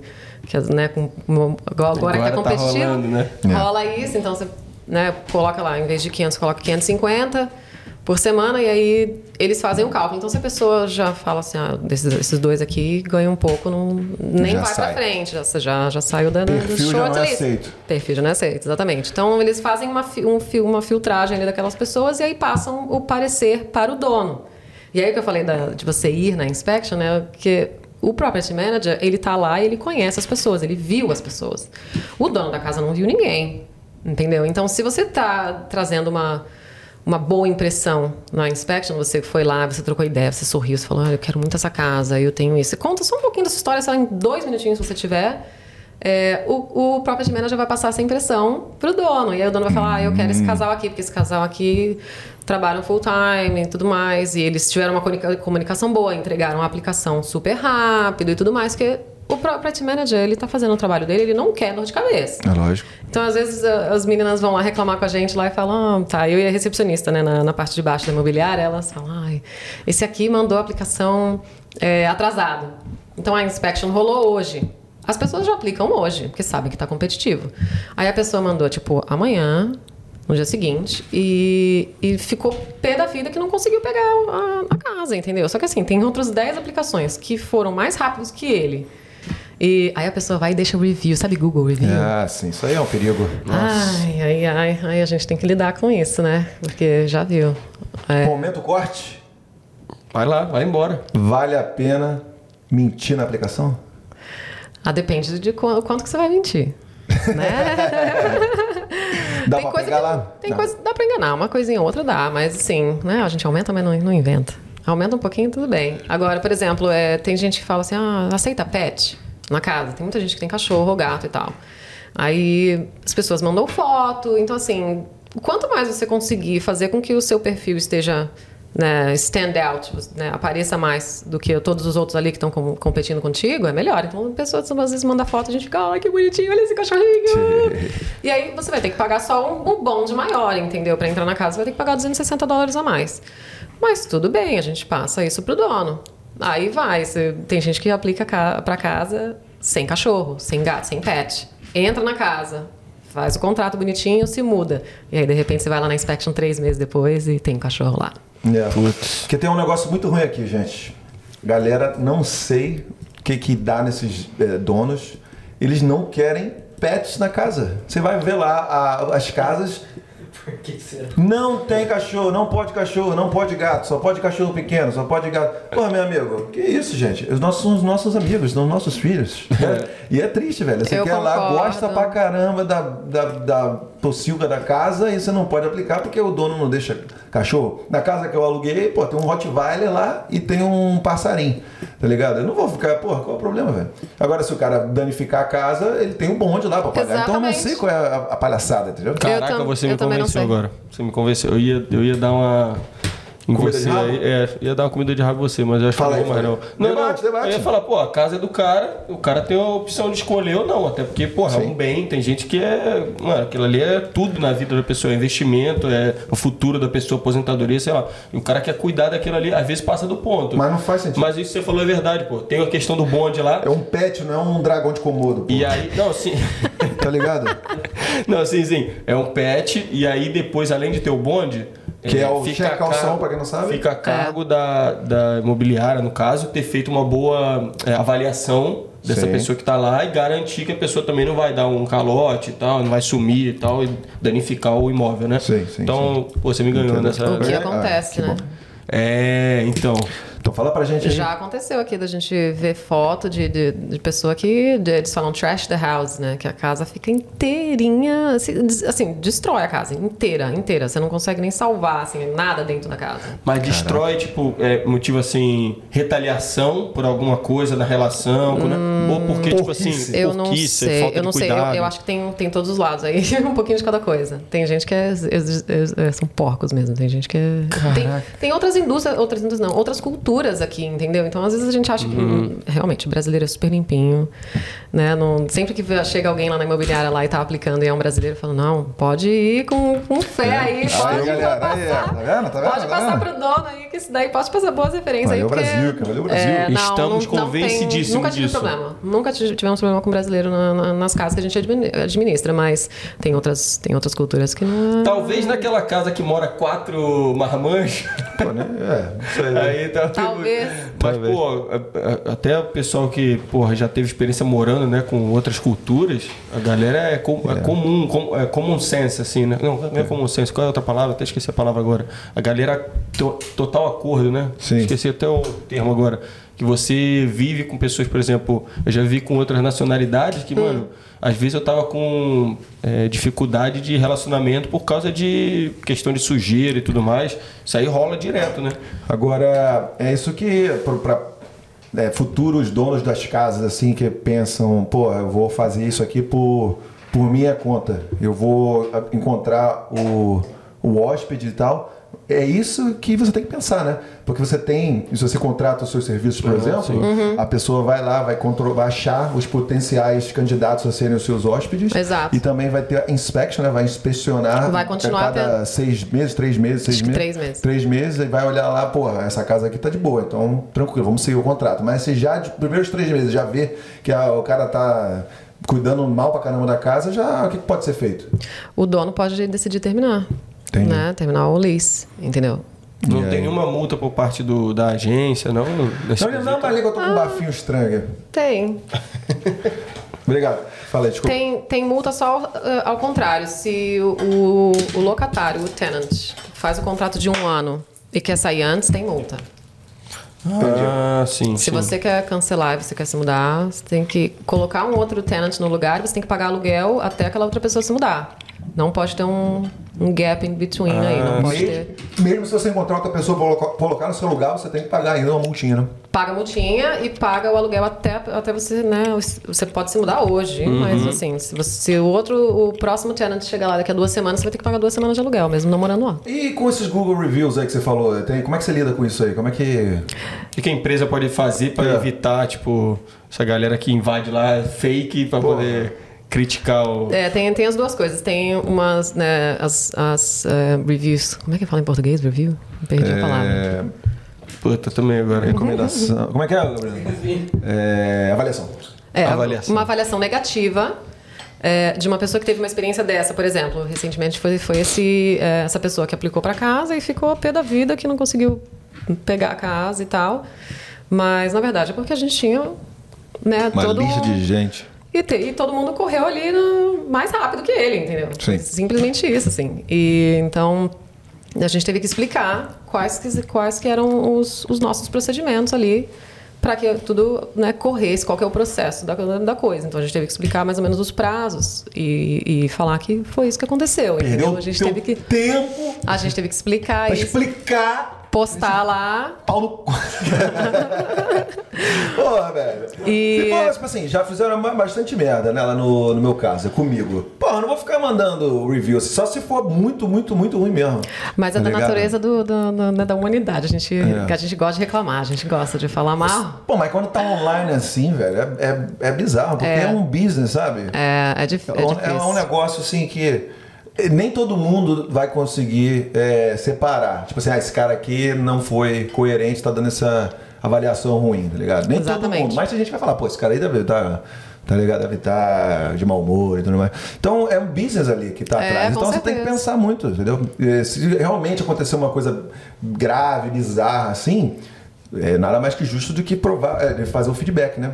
É. É, mas, É, a, porra, gente tem brincadeira. uma, a gente tem uma empresa de marketing que trabalha com a gente e aí a gente tem um link que a gente manda o convite para os nossos clientes. Então todo mundo que teve uma transação com a gente ali nesse mês. Ou você comprou, você vendeu um imóvel, ou você é um dono que a sua casa foi alu recentemente alugada por um, um novo, um novo locatário. Então, esses, todos esses quatro contatos, a gente manda um convite para a pessoa deixar um review para a gente. Uhum. Então, manda um SMS lá e tal. E aí, quando a pessoa clica no link para postar, se a pessoa clica no negativo e posta uma reclamação, a empresa consegue filtrar e não é postado. Ah, aí que tá o pulo oh, do gato. Tecnologia boa essa, é um alívio. Tá vendo só? aí que tá o pulo do gato. Acontece então, tira isso. tudo que eu falei. não, mas as pessoas, o problema são as pessoas que vão com raiva, né? Então é. a pessoa vai direto na, na, na, fonte ali, vai direto no Google, na, na sua, tá. na sua, no seu nome lá e, e, posta o review lá. E esse não, a gente não consegue bloquear. Boa, deixa, deixa, eu fazer uma perguntinha aqui. Aí a gente tá, tem que explicar. Você tá por dentro do ramo, você vai saber me responder isso aí. Uma vez eu morava numa, numa casa uma época, né? E tinha sete pessoas no apartamento, na verdade. E aí, quando tinha inspeção, ah, vai ter inspeção tal dia. O cara que alugava a casa para esse pessoal, ele chegava lá um dia antes e falava assim: ó, oh, amanhã tem inspeção, é, vocês não podem ficar aqui na casa, deixa só um casal. Tinha um casal lá que já estava mais tempo, né? E aí ele falava assim: ó, só pode estar vocês aqui, é, esse casal, vocês outros aí vão dar um rolê, sei lá, e bota tudo dentro do armário. Porque no armário eles não podem abrir o armário. Eles não abrem o armário, sim. E aí fica, tipo assim, pode ter coisa lá provando que tem sete pessoas morando, é. mas tá dentro da armário, a porta fechada. Isso aí é real mesmo? Ou se o, é. se o, se o cara que tá lá examinando, ele desconfiar, ele vai passar isso ou ele fala assim, ó, por mais que eu não posso, tipo, tem meio que uma barreira ali, porque as coisas estão dentro do armário. Como é que funciona isso aí? Você assina um contrato de locação. Então tem um limite de pessoas. Então, é aquela coisa, é o, é o seu imóvel, é a pessoa que está alugando, entendeu? Precisa daquele, receber aquele aluguel ali que está aguardando para aposentadoria, o que for.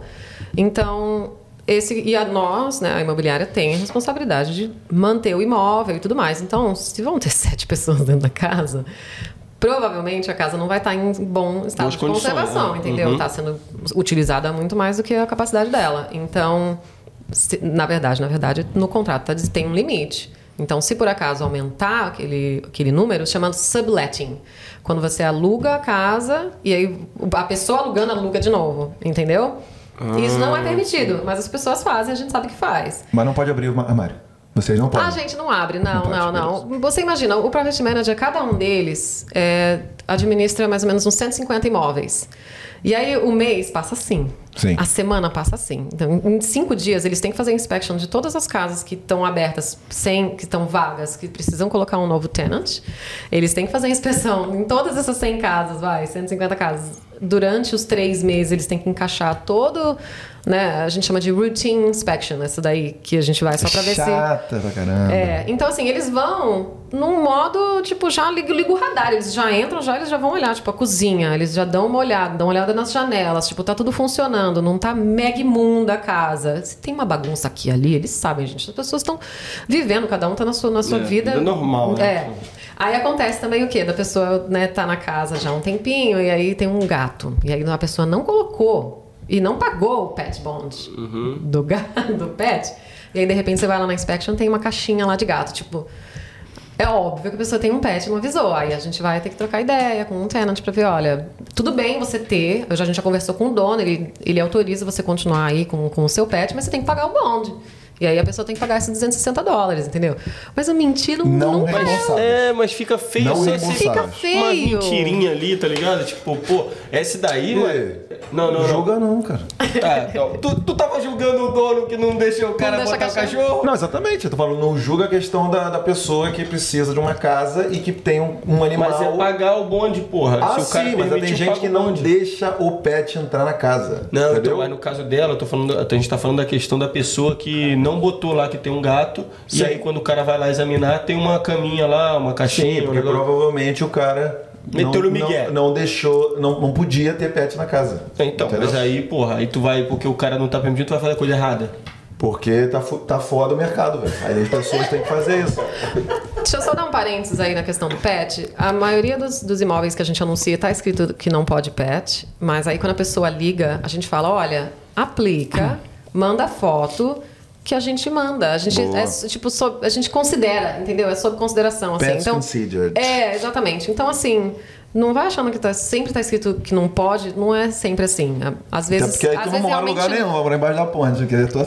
Às vezes realmente não pode, porque Sim. tem, tem as regras dos condomínios. Sim. Aí não pode realmente, entendeu? Mas se for uma casa, ou até uma vilazinha com três casas, assim, aí é só porque realmente o dono tá querendo tentar privar o, o- né, a, a propriedade dele de, de ser deteriorado, de ser Uhum. um cachorro grande vai cavar, não sei o que, vai acabar com um jardim. Aí, sei lá, às vezes a pessoa é mais velha, comprou imóvel de investimento ali, fez o jardim bonitinho, aí quando vê, né, Nossa. acabou com o negócio Deve ser todo. frustrante. É, então tem todos esses lados aí. Tem a questão de condomínio que tem regra, que realmente não pode pet, e tem o lado também que às vezes o dono fala: ah, se tiver algum aplicante ali que não tem pet, de repente a gente vai pegar outro, não vai pegar esse. Agora, por exemplo, a gente tem um apartamento de investimento aqui. Ah, Foi a mesma coisa. A gente re- recebeu a aplicação e o, os o casal se mudou. E aí depois eles falaram pra gente assim: olha. A gente gostaria de ter um pet, a gente gostaria de pegar um, adotar um, adotar um gato e tal. A gente, a gente autorizou, entendeu? Mas eles vieram avisar, ele- né? Aquela coisa da comunicação, entendeu? A mesma coisa para o Property Manager. Ele quer o trabalho dele o mais fácil possível. Então, se tiver uma comuni- comunicação boa, cara, você pode ficar na casa vários anos tranquilamente, sem, sem dor de cabeça, entendeu? Lembrando que esse pet bond 260 não reembolsáveis é só pra fazer lá o. é, como é que fala? Tirar bactéria, né? No final tem um spray lá pra matar todos os tipos de bicho e. Não, de verme. É, mi- migoção, não sei o nome. Não, e conta, e conta pra gente assim, é, a partir do momento que o cara vai lá e examinar um apartamento, uma propriedade e tudo mais, e a primeira vez que ele vai, tá meio, tem alguma coisa ali que não tá bem cuidada, a segunda tem outra coisa, começa a rolar meio que uma, uma red flag ali no, no nome da pessoa, tal apartamento, então os- eles começam a ter uma, uma visão assim, eu vou lá de novo, já vou com um olhar mais crítico, até que vai resultar de repente num problema de mudança de... Talvez. Ah, tá, então, então rola, talvez. né? É, ué, não tem jeito, não tem como, não tem como prever o futuro, mas é, existem essas, essas inspeções de rotina justamente por isso. É, porque eu noto já que eu noto do lado contrário, né? Eu noto que, modéstia à parte, né? Quando vão lá em casa, tem essa routine inspection aí, eles vão Aham. lá e a menina ela sempre fala: Não, não, a gente, pelo que a gente sabe, aqui tá tem- sempre tudo de boa. Então ela olha, mano, tipo assim, é um bagulho muito rápido, tá ligado? É, só dá uma olhadinha. Ela dá uma Tem que tirar olhadinha, foto, né? meio Então- que começa a criar um laço de confiança, assim, tá ligado? Exatamente. Tira foto no início. Ah, tem um, Nem tem tira um- mais foto. Não né? tira Não tira, não, não. Routine eles não tiram, não. É PCR, que é o, o- um report que tem que fazer. Report. Que tem que fazer no início da locação e aquela, aquelas fotos e aquela descrição do, de- da condição do imóvel que tá. E aí, e aí vai, vai, vai fazer, né, aquele before and after. Vai ter as fotos quando você vagar o imóvel. E aí é onde vai entrar se você vai receber o bonde de volta ou não. Hum, entendi. Interessante. E a gente estava tocando em off aqui, num assunto na questão do marketing. Eu esqueci qual era o ponto que a gente chegou, que você até falou, que acho que era da. O jeito como, a- como as empresas, como as agências, elas cuidam do, do marketing aqui. Se é muito agressivo, né? Ah, era, Não, acho, ela, que- ela acho que- falou que... tinha uma coisa interessante da forma como eles usam, utilizam o marketing aqui. É, eu posso mudar um pouquinho então para vendas? Pode. Pode, pode. É, então, eu trabalho muito mais ligada com, né, com, com os corretores diariamente do que com, do que com o pessoal de locação. Mas Sim. eu também ouço também aquela coisa. Você está trabalhando na empresa ali, é, é, é o seu colega de trabalho. Você Sim, vai, sim. você vai trocar ideia. Então, você- eu ouço bastante coisa deles, mas assim, quem eu tô realmente é, né, trocando ideia todo dia são, são os corretores e os diretores da empresa. Uhum. Aí os corretores, eles são, eles parecem políticos. Porque eles têm que ir, tipo, no restaurante do bairro, eles têm que ir no café do bairro, eles, eles, eles entregam folhetinhos e panfletos Ah, e não sei é. o que e tal. É, então, eu vejo assim, comparando com o Brasil, que no Brasil o corretor vai ser com todos os contatos deles, em qualquer lugar que o cara mora, ele vai lá e vai fazer a captação do imóvel, vai vender aquele lá, vai vender o outro lá e, e anuncia e tal. E aqui eles têm a, a database, eles têm o- os contatos e os- as pessoas que eles conhecem, eles ficam muito centra, ce- certinhos, assim, centralizados, não centralizados, mas no, no mesmo, Direcionados. é, no mesmo bairro que eles, geralmente até é o bairro que eles próprios moram. Sim. Entendeu? Então, o que eu estava comentando do marketing é que a estratégia das imobiliárias aqui é ser local e ser o expert do local. Então, por exemplo, a imobiliária que eu trabalho é em Cottesloe. Então, eles querem ser os experts ali, entendeu? Ali ou aonde os corretores vão atuar. Então, o meu chefe, o dono da empresa, ele atua em Mosman Park. Então ele é um dos fodões lá. E ele virou, tipo, ele é o político de lá. Todo mundo conhece ele. Entendeu? E aí todos Cria os anúncios. Cara, e lá. parece mesmo polícia. Falando agora, eu tô lembrando aqui, volta e meia você passa em tal lugar, tem a foto Tem do a cara. fotinho, é? E parece que tá tendo eleição, Cara, tá assim, chegando, né? né? Aí quando, no início eu- eu ficava olhando assim, eu falava, ih, deve estar tendo eleição logo menos. aí com o passar do tempo eu via que não tinha, tipo, número, É, não tinha essa gente, porra. é. Falei- aí depois é que eu fui me ligar, eu falei, mano, é o cara que tá vendendo, lembra? É o Até a- corretor, é, o corretor. É o corretor, cara. É. Tem Mas porque- ponto de ônibus, tem cadeira Tem, de Tem, tem, ônibus. negócio de- a gente tem anúncios Assim. cadeira de Todo ponto lugar. de ônibus, velho. Tem, é é. isso. Cara, é. É. muito fera. Não, e- Banquinho da praça. É um, é um mercado muito competitivo, tem bastante imobiliário aqui. E- Não e- é... isso que você falou aí, mas é, você acha que isso aí se deve porque a forma como os australianos veem Sim. de vender o cara que é o expert daquela área? Porque no Sim, Brasil você falou sim. isso, realmente não tem. Não eu tem. olhando assim, o cara tá vendo, eu tô interessado naquele imóvel, não me importa se o cara é, da- o, é o bom bam, bam, bam aqui da área, tá? É, é, não, eu acho que é muito, muito, muito cultural daqui. O, o australiano, ele gosta de confiar naquela pessoa que é local, entendeu? Eles não vão procurar pessoa de outro bairro. Entendeu? Então, entendi. você tá, você tá falando de um, do, do bem mais valioso que uma pessoa pode, pode adquirir.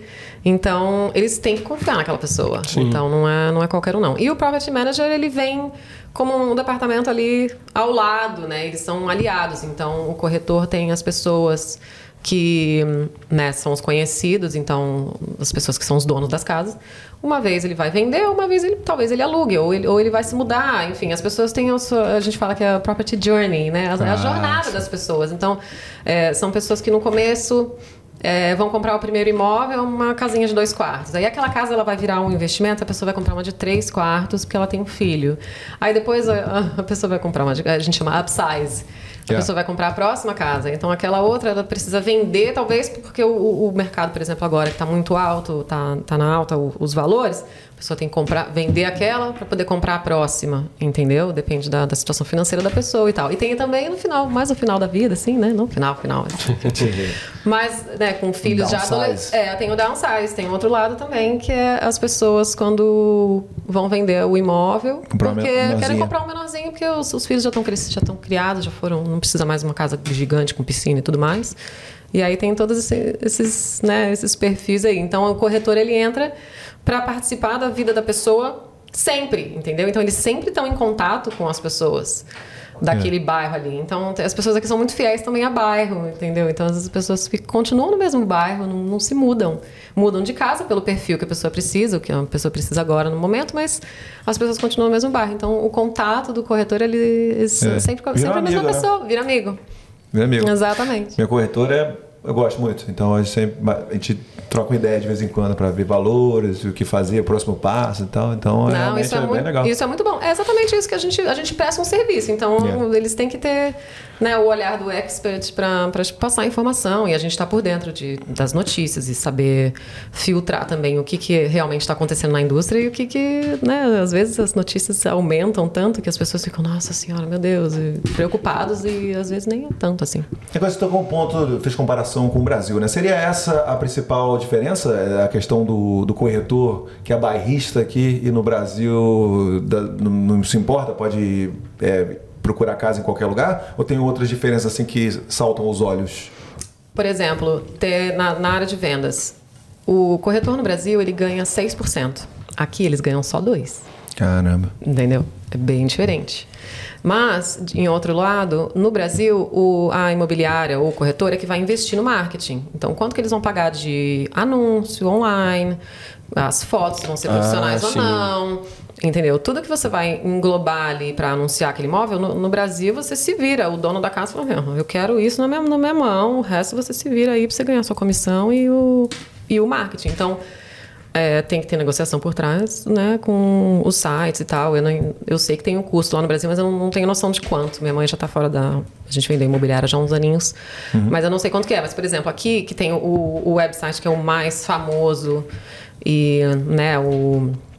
Vai falar Real top, Estate? não é? É, realestate.com.au. Esse, pra gente anunciar, que a nossa imobiliária, ela, ela é, atua em bairros que são bairros mais de elite, né, que a gente chama de Western Suburbs, que tem a parte do norte, daqui, do, daqui de Perth, e Western Suburbs são os bairros mais valorizados. Então vai ali de Floreat, vai toda a área da costa até Fremantle e sobe até perto da City, onde, ao, ao, ao longo do rio. É os bairros, são os bairros que têm as melhores escolas e, e os mais ricos moram ali, entendeu? Então, o Real Estate.com, ele sabe que esses bairros só tem gente de grana. Então, o que que acontece? O anúncio lá Mais é mais caro. A gente paga 1.700 dólares Por cada? por imóvel Caramba. para anunciar. Poxa vida. Para venda. Para compra, para compra não. Para aluguel, Aluguel. É, é baratinho. Acho que a gente paga 90 dólares, sei lá. Mas é, então assim, tem, tem a questão toda, né, de, do, do marketing aí, quanto que você vai gastar. Você vai gastar mais 200 de foto, mais 200 de, de planta. Se você quiser anunciar nos jornais, tem o jornal, né, o The Post, por exemplo, que é um dos que o pessoal gosta de, de ver os imóveis e tal. A gente anuncia, é mil dólares uma página, entendeu? Para anunciar. Então, aí, só que aí a pessoa que está vendendo a casa é que vai desembolsar isso, não é o corretor. Ah, Entendeu? Então a gente vai cobrar, além dos 2%, a gente vai cobrar. Quer dizer, os 2% é se vender a casa, né? sim. É, senão o corretor não ganha nada. Uhum. É, eu- o- a pessoa né, que está que tá colocando o imóvel à venda tem que pagar o marketing. Então a gente cobra né, geralmente assim, uns 3 mil dólares para a pessoa anunciar e cobrir todos esses custos, entendeu? E aí, se sobrar uma graninha, a gente devolve, sem problema. E você mencionou de um curso que você fez, né? Você estava falando antes pra gente que é baratinho, né? Pra poder trabalhar no ramo, não é, a barreira de entrada não é muito alta, né?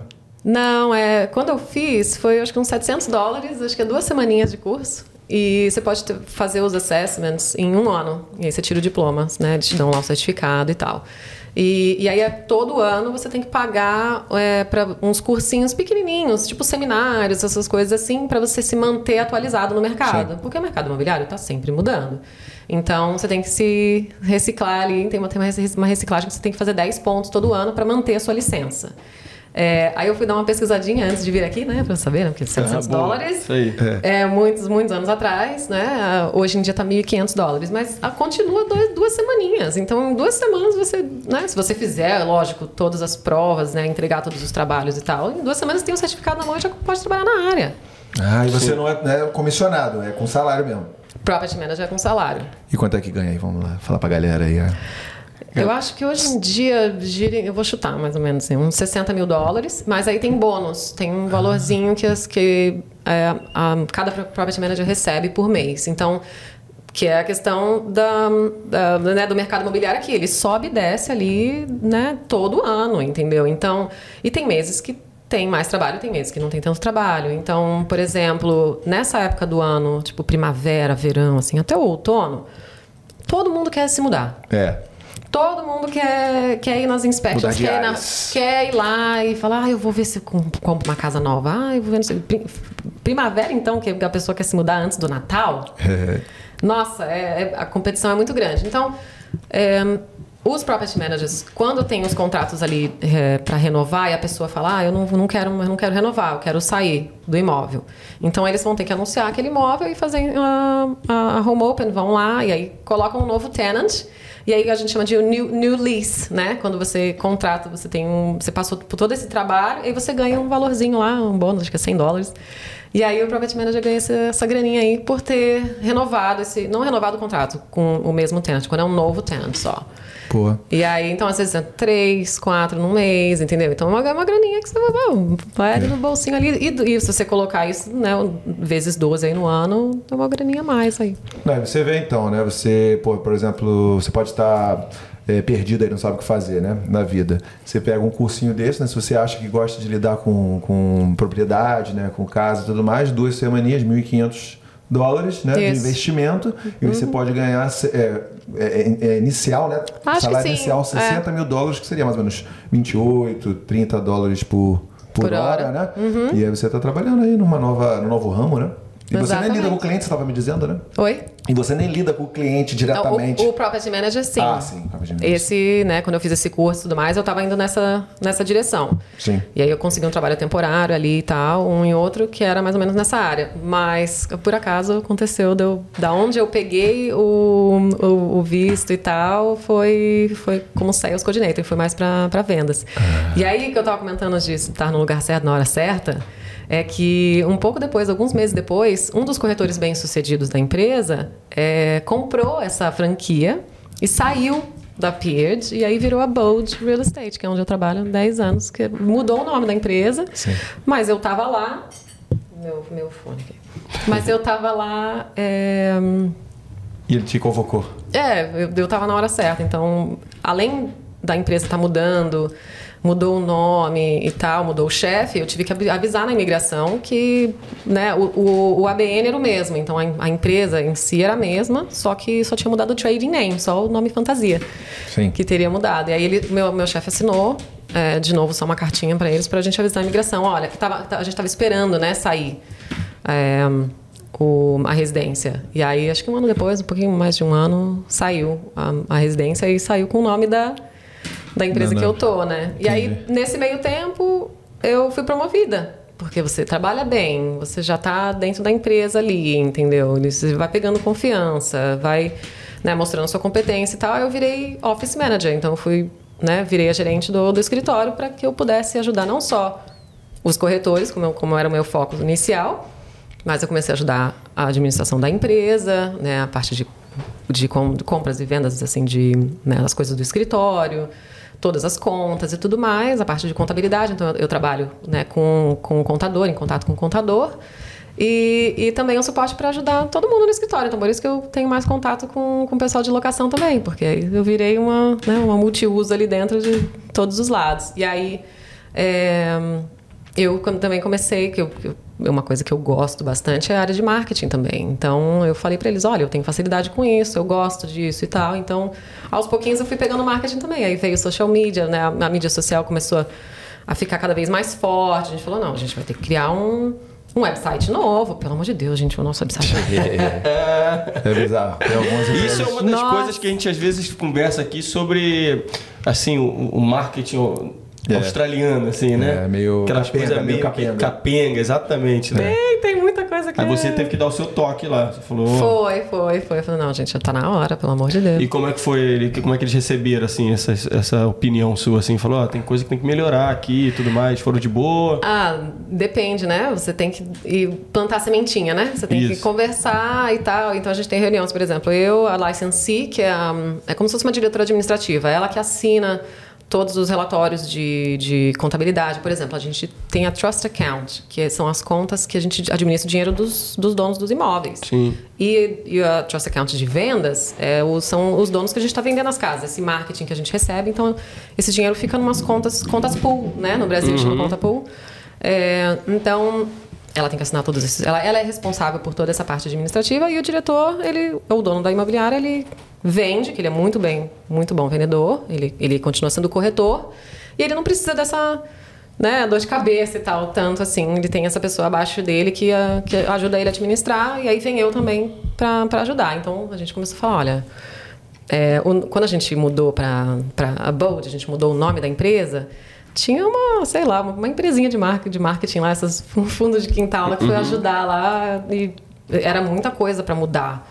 Né? Eram todos os, os produtos. Você tem o brochure, você tem todos os flyers, você tem tudo que a, que a imobiliária tem um- a cara dela ali. Você tem que criar, criar um logotipo e tudo mais. Aí É, não dá pra ficar usando o produto, o, sei lá, o cartãozinho com o logo antigo, né? Não dá, não dá. Então a gente, né, teve um que foi criado ali no começo e tal, mas era bem feinho.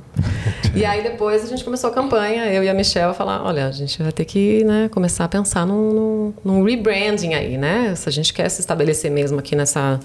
Nessa região que é né, de prestígio e tudo mais, tem que ter uma, tem que ter um logotipo forte e tal, entendeu? As cores e o, a fonte e tudo mais.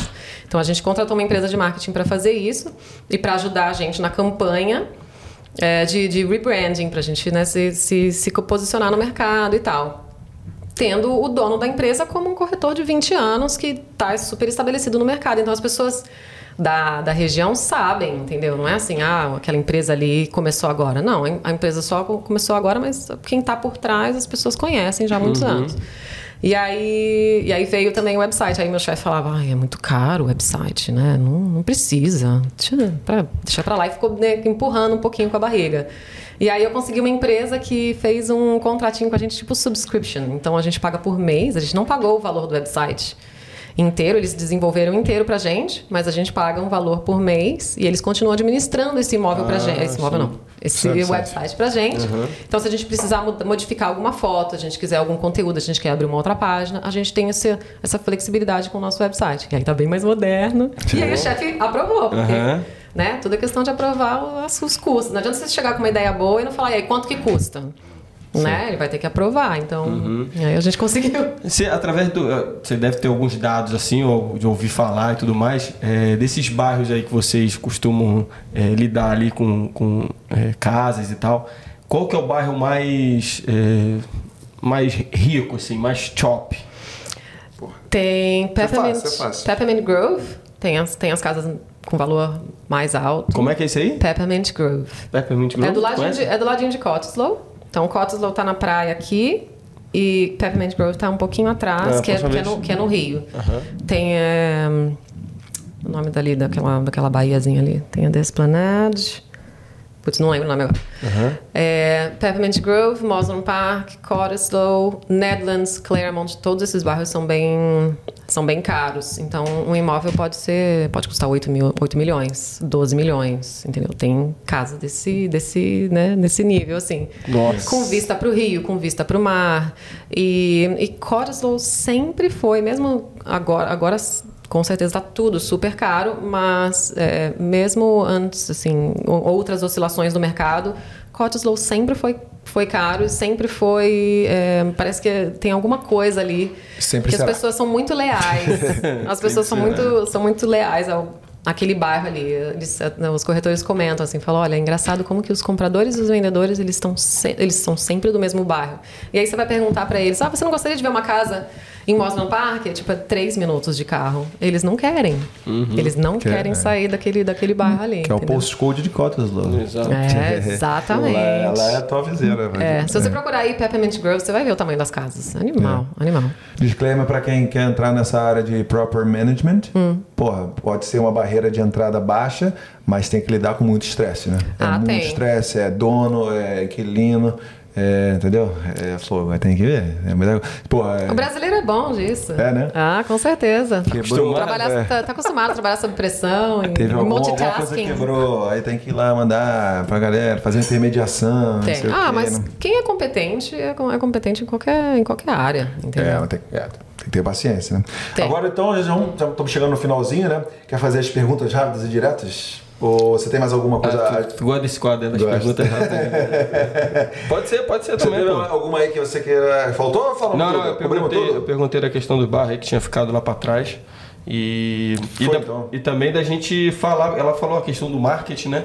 Se foi aí nessa hora que entrou a questão da fotografia é, profissional, foi, foi aí ou foi antes disso? Eu acho que foi um pouquinho antes, meio, meio que em paralelo, assim, como sempre, como sempre foi o meu perfil, assim, de, de, de ser criativa, de né, achar outras alternativas, enfim. E na empresa mesmo, de você querer né, se renovar, entendeu? Você está vários anos na empresa e fazendo a mesma coisa. Não, a, a coisa foi modificando ali ao, ao longo do tempo, entendeu? Ao longo dessa, né, dessa jornada. Então, eu sempre falei para minha chefe, olha...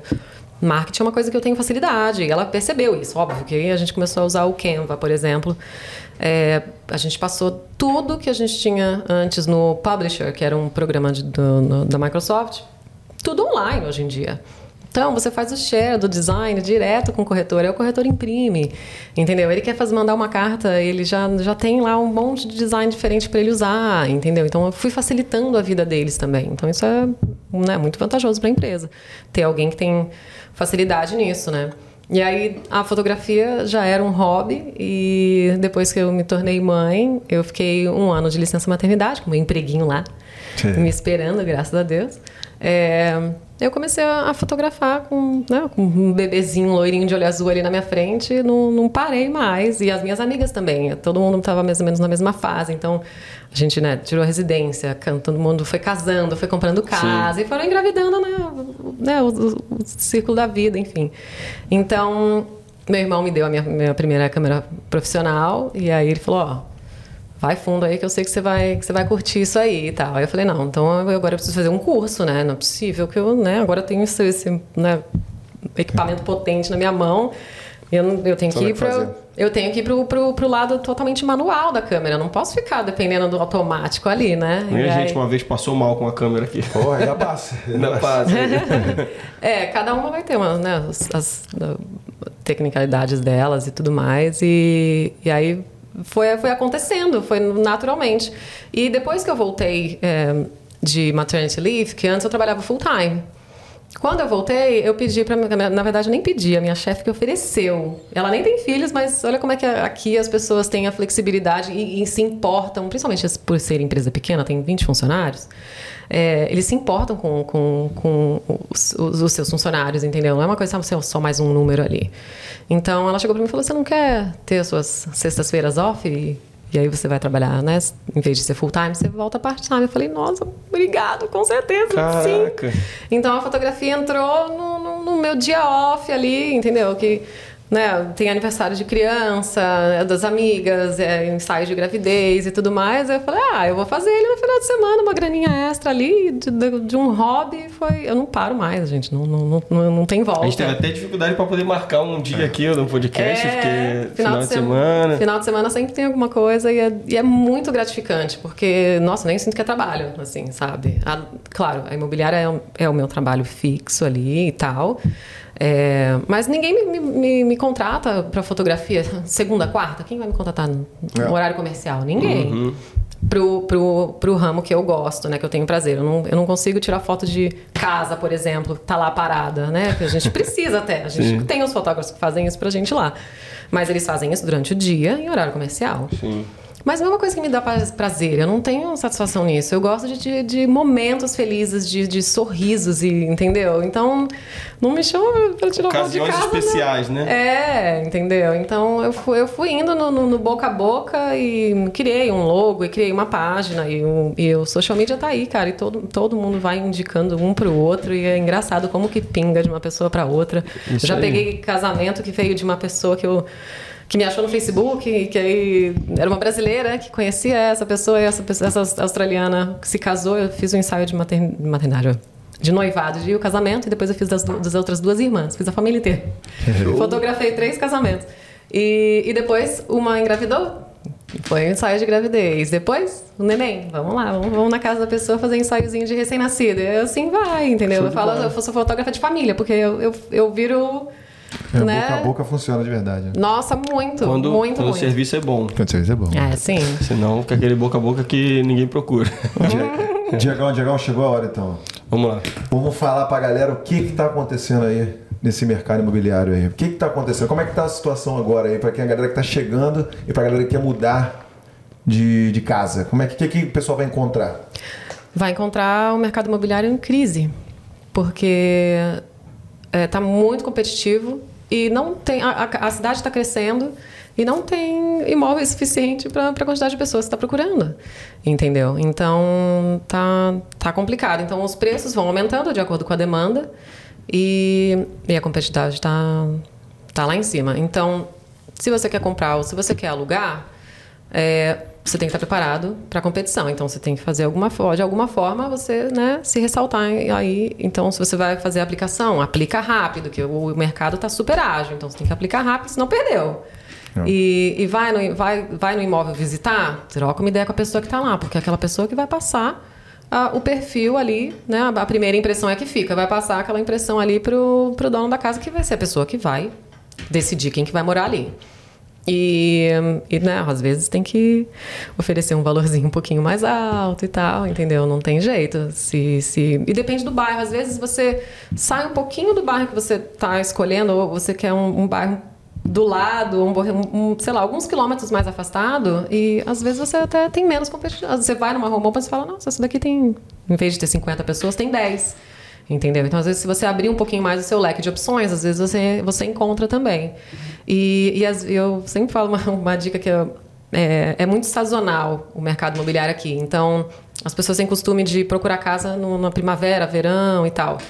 E aí, quando chega no outono, inverno, tá todo mundo parece que vira num casulo, assim, dentro de casa. E Vai todo mundo hibernar. Vai todo mundo hibernar. e aí, nas home opens não tem quase ninguém. Então, se você não, não precisa né, se mudar agora, você tem contrato de locação, vai, você fala, ó, oh, eu posso ficar, porque aqui tem o periódico. Hum. Às vezes você faz um contrato de seis meses ou de um ano, e aí o, o contrato vai acabar agora em março, por exemplo. Aí você fala, ó, oh, eu posso ficar no periódico, no per periodic? Uhum. É, e aí você vai. É, é mês a mês. Então, cada, ambas as partes podem cancelar a qualquer momento. Então, o tenant pode sair da casa sem ter que pagar a multa. Sim. E e aí, como o mercado está super rápido, eles sabem que eles vão colocar alguém no lugar, então às vezes acontece a pessoa fala: não, tudo bem, você quer morar na casa mais uns três meses e tal, é só para esperar um pouquinho mais o mercado imobiliário melhorar e tal. Então, às vezes, chega um pouquinho mais para o inverno, você tem menos competição. Uhum. Às vezes, você consegue uma casa até por um valor menor.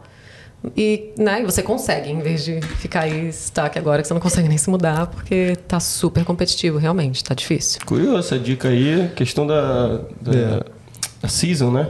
Pois é. é. E é como, pô, o Gilmazão, que a gente viu no começo do episódio, ele falou que, pô, pegou um Airbnb 30 dias para garantir, né, para procurar a casa dele. Tem alguma outra dica que você pode dar aí é, para a galera? Você que é, a gente falou aqui, aplica logo, uhum. mesmo se você não for na casa, de repente dá certo, né?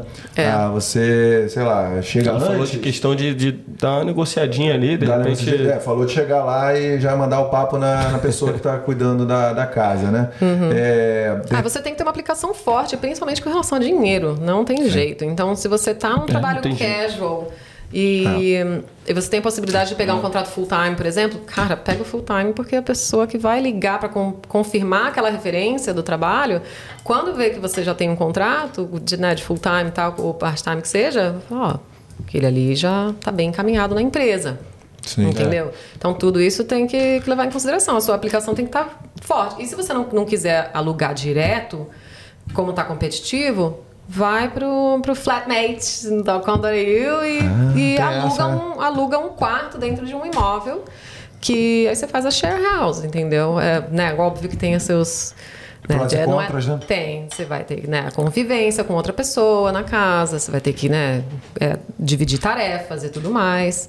É, limpeza, dispensa, não sei o quê. Né? Tudo isso. Compartilhar geladeira e tudo mais. Mas é, e... é uma forma que você tem para, pelo menos, né, morar teto, e não tem tanta pressão é. para entrar no mercado imobiliário oficialmente, de contrato, de, de um lease mesmo, como uma imobiliária. E, e, projeções, assim, você acha que ainda vai, vai se manter esse cenário por um tempo ou não tem, você não tem noção, assim, não, pelo não tem que ideia? Eu, pelo que eu tenho visto e lido, eu participei de um seminário, de um webinar né, online na, na semana passada, na retrasada, é, do realestate.com.au. Eles têm bastante é, especialistas que falam sobre o mercado e falam tendências e, né, e, e dão feedback de como que eles veem quais são as estatísticas que eles veem também, porque eles veem muita atividade no website deles que eles passam para gente. Então, olha, os compradores estão aí ainda em, né, em peso, fortes, e a gente vê isso, os corretores veem isso nas home opens também, então tá muito forte ainda.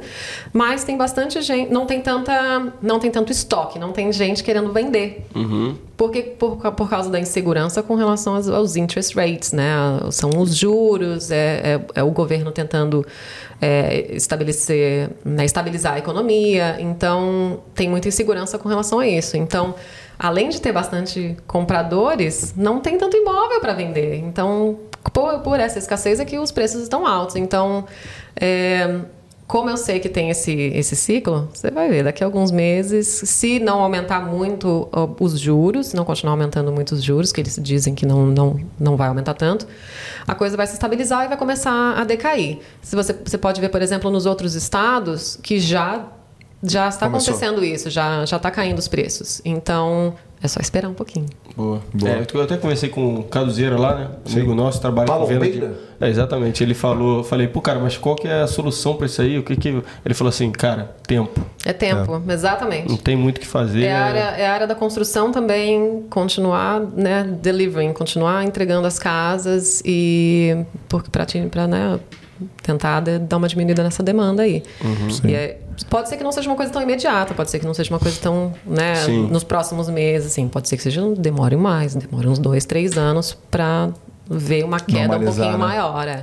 Então, galera aí, ó, galera, você que está vindo mais importante, né, ou você que quer se mudar, né, que você que está aqui na Austrália, estratégia.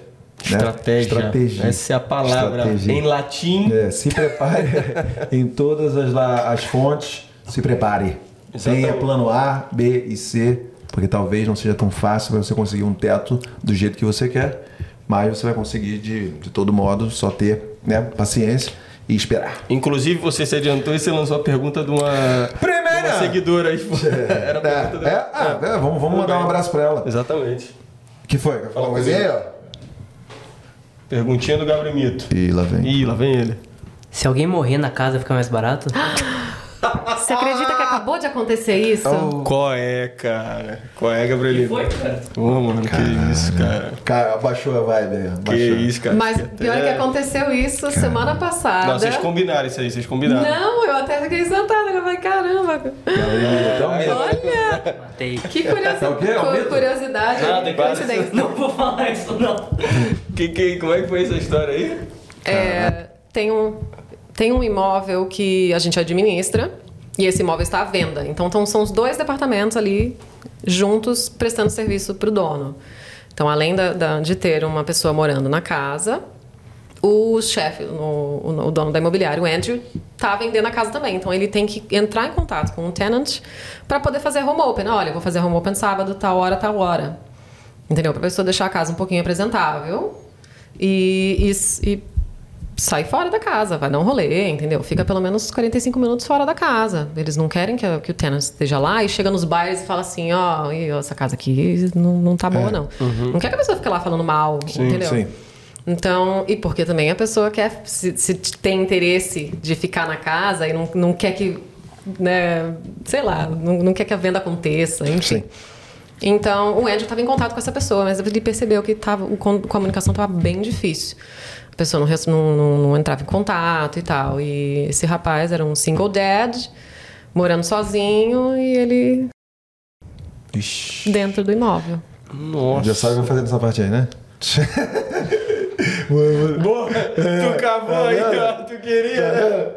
Aí o, o Bob, que é o property manager, ele me ligou e falou: olha, é, aconteceu isso, ele, né, tal, polícia lá e tal. E o dono da empresa também foi lá, porque os dois departamentos estavam lidando com, aquela, né, com aquele imóvel.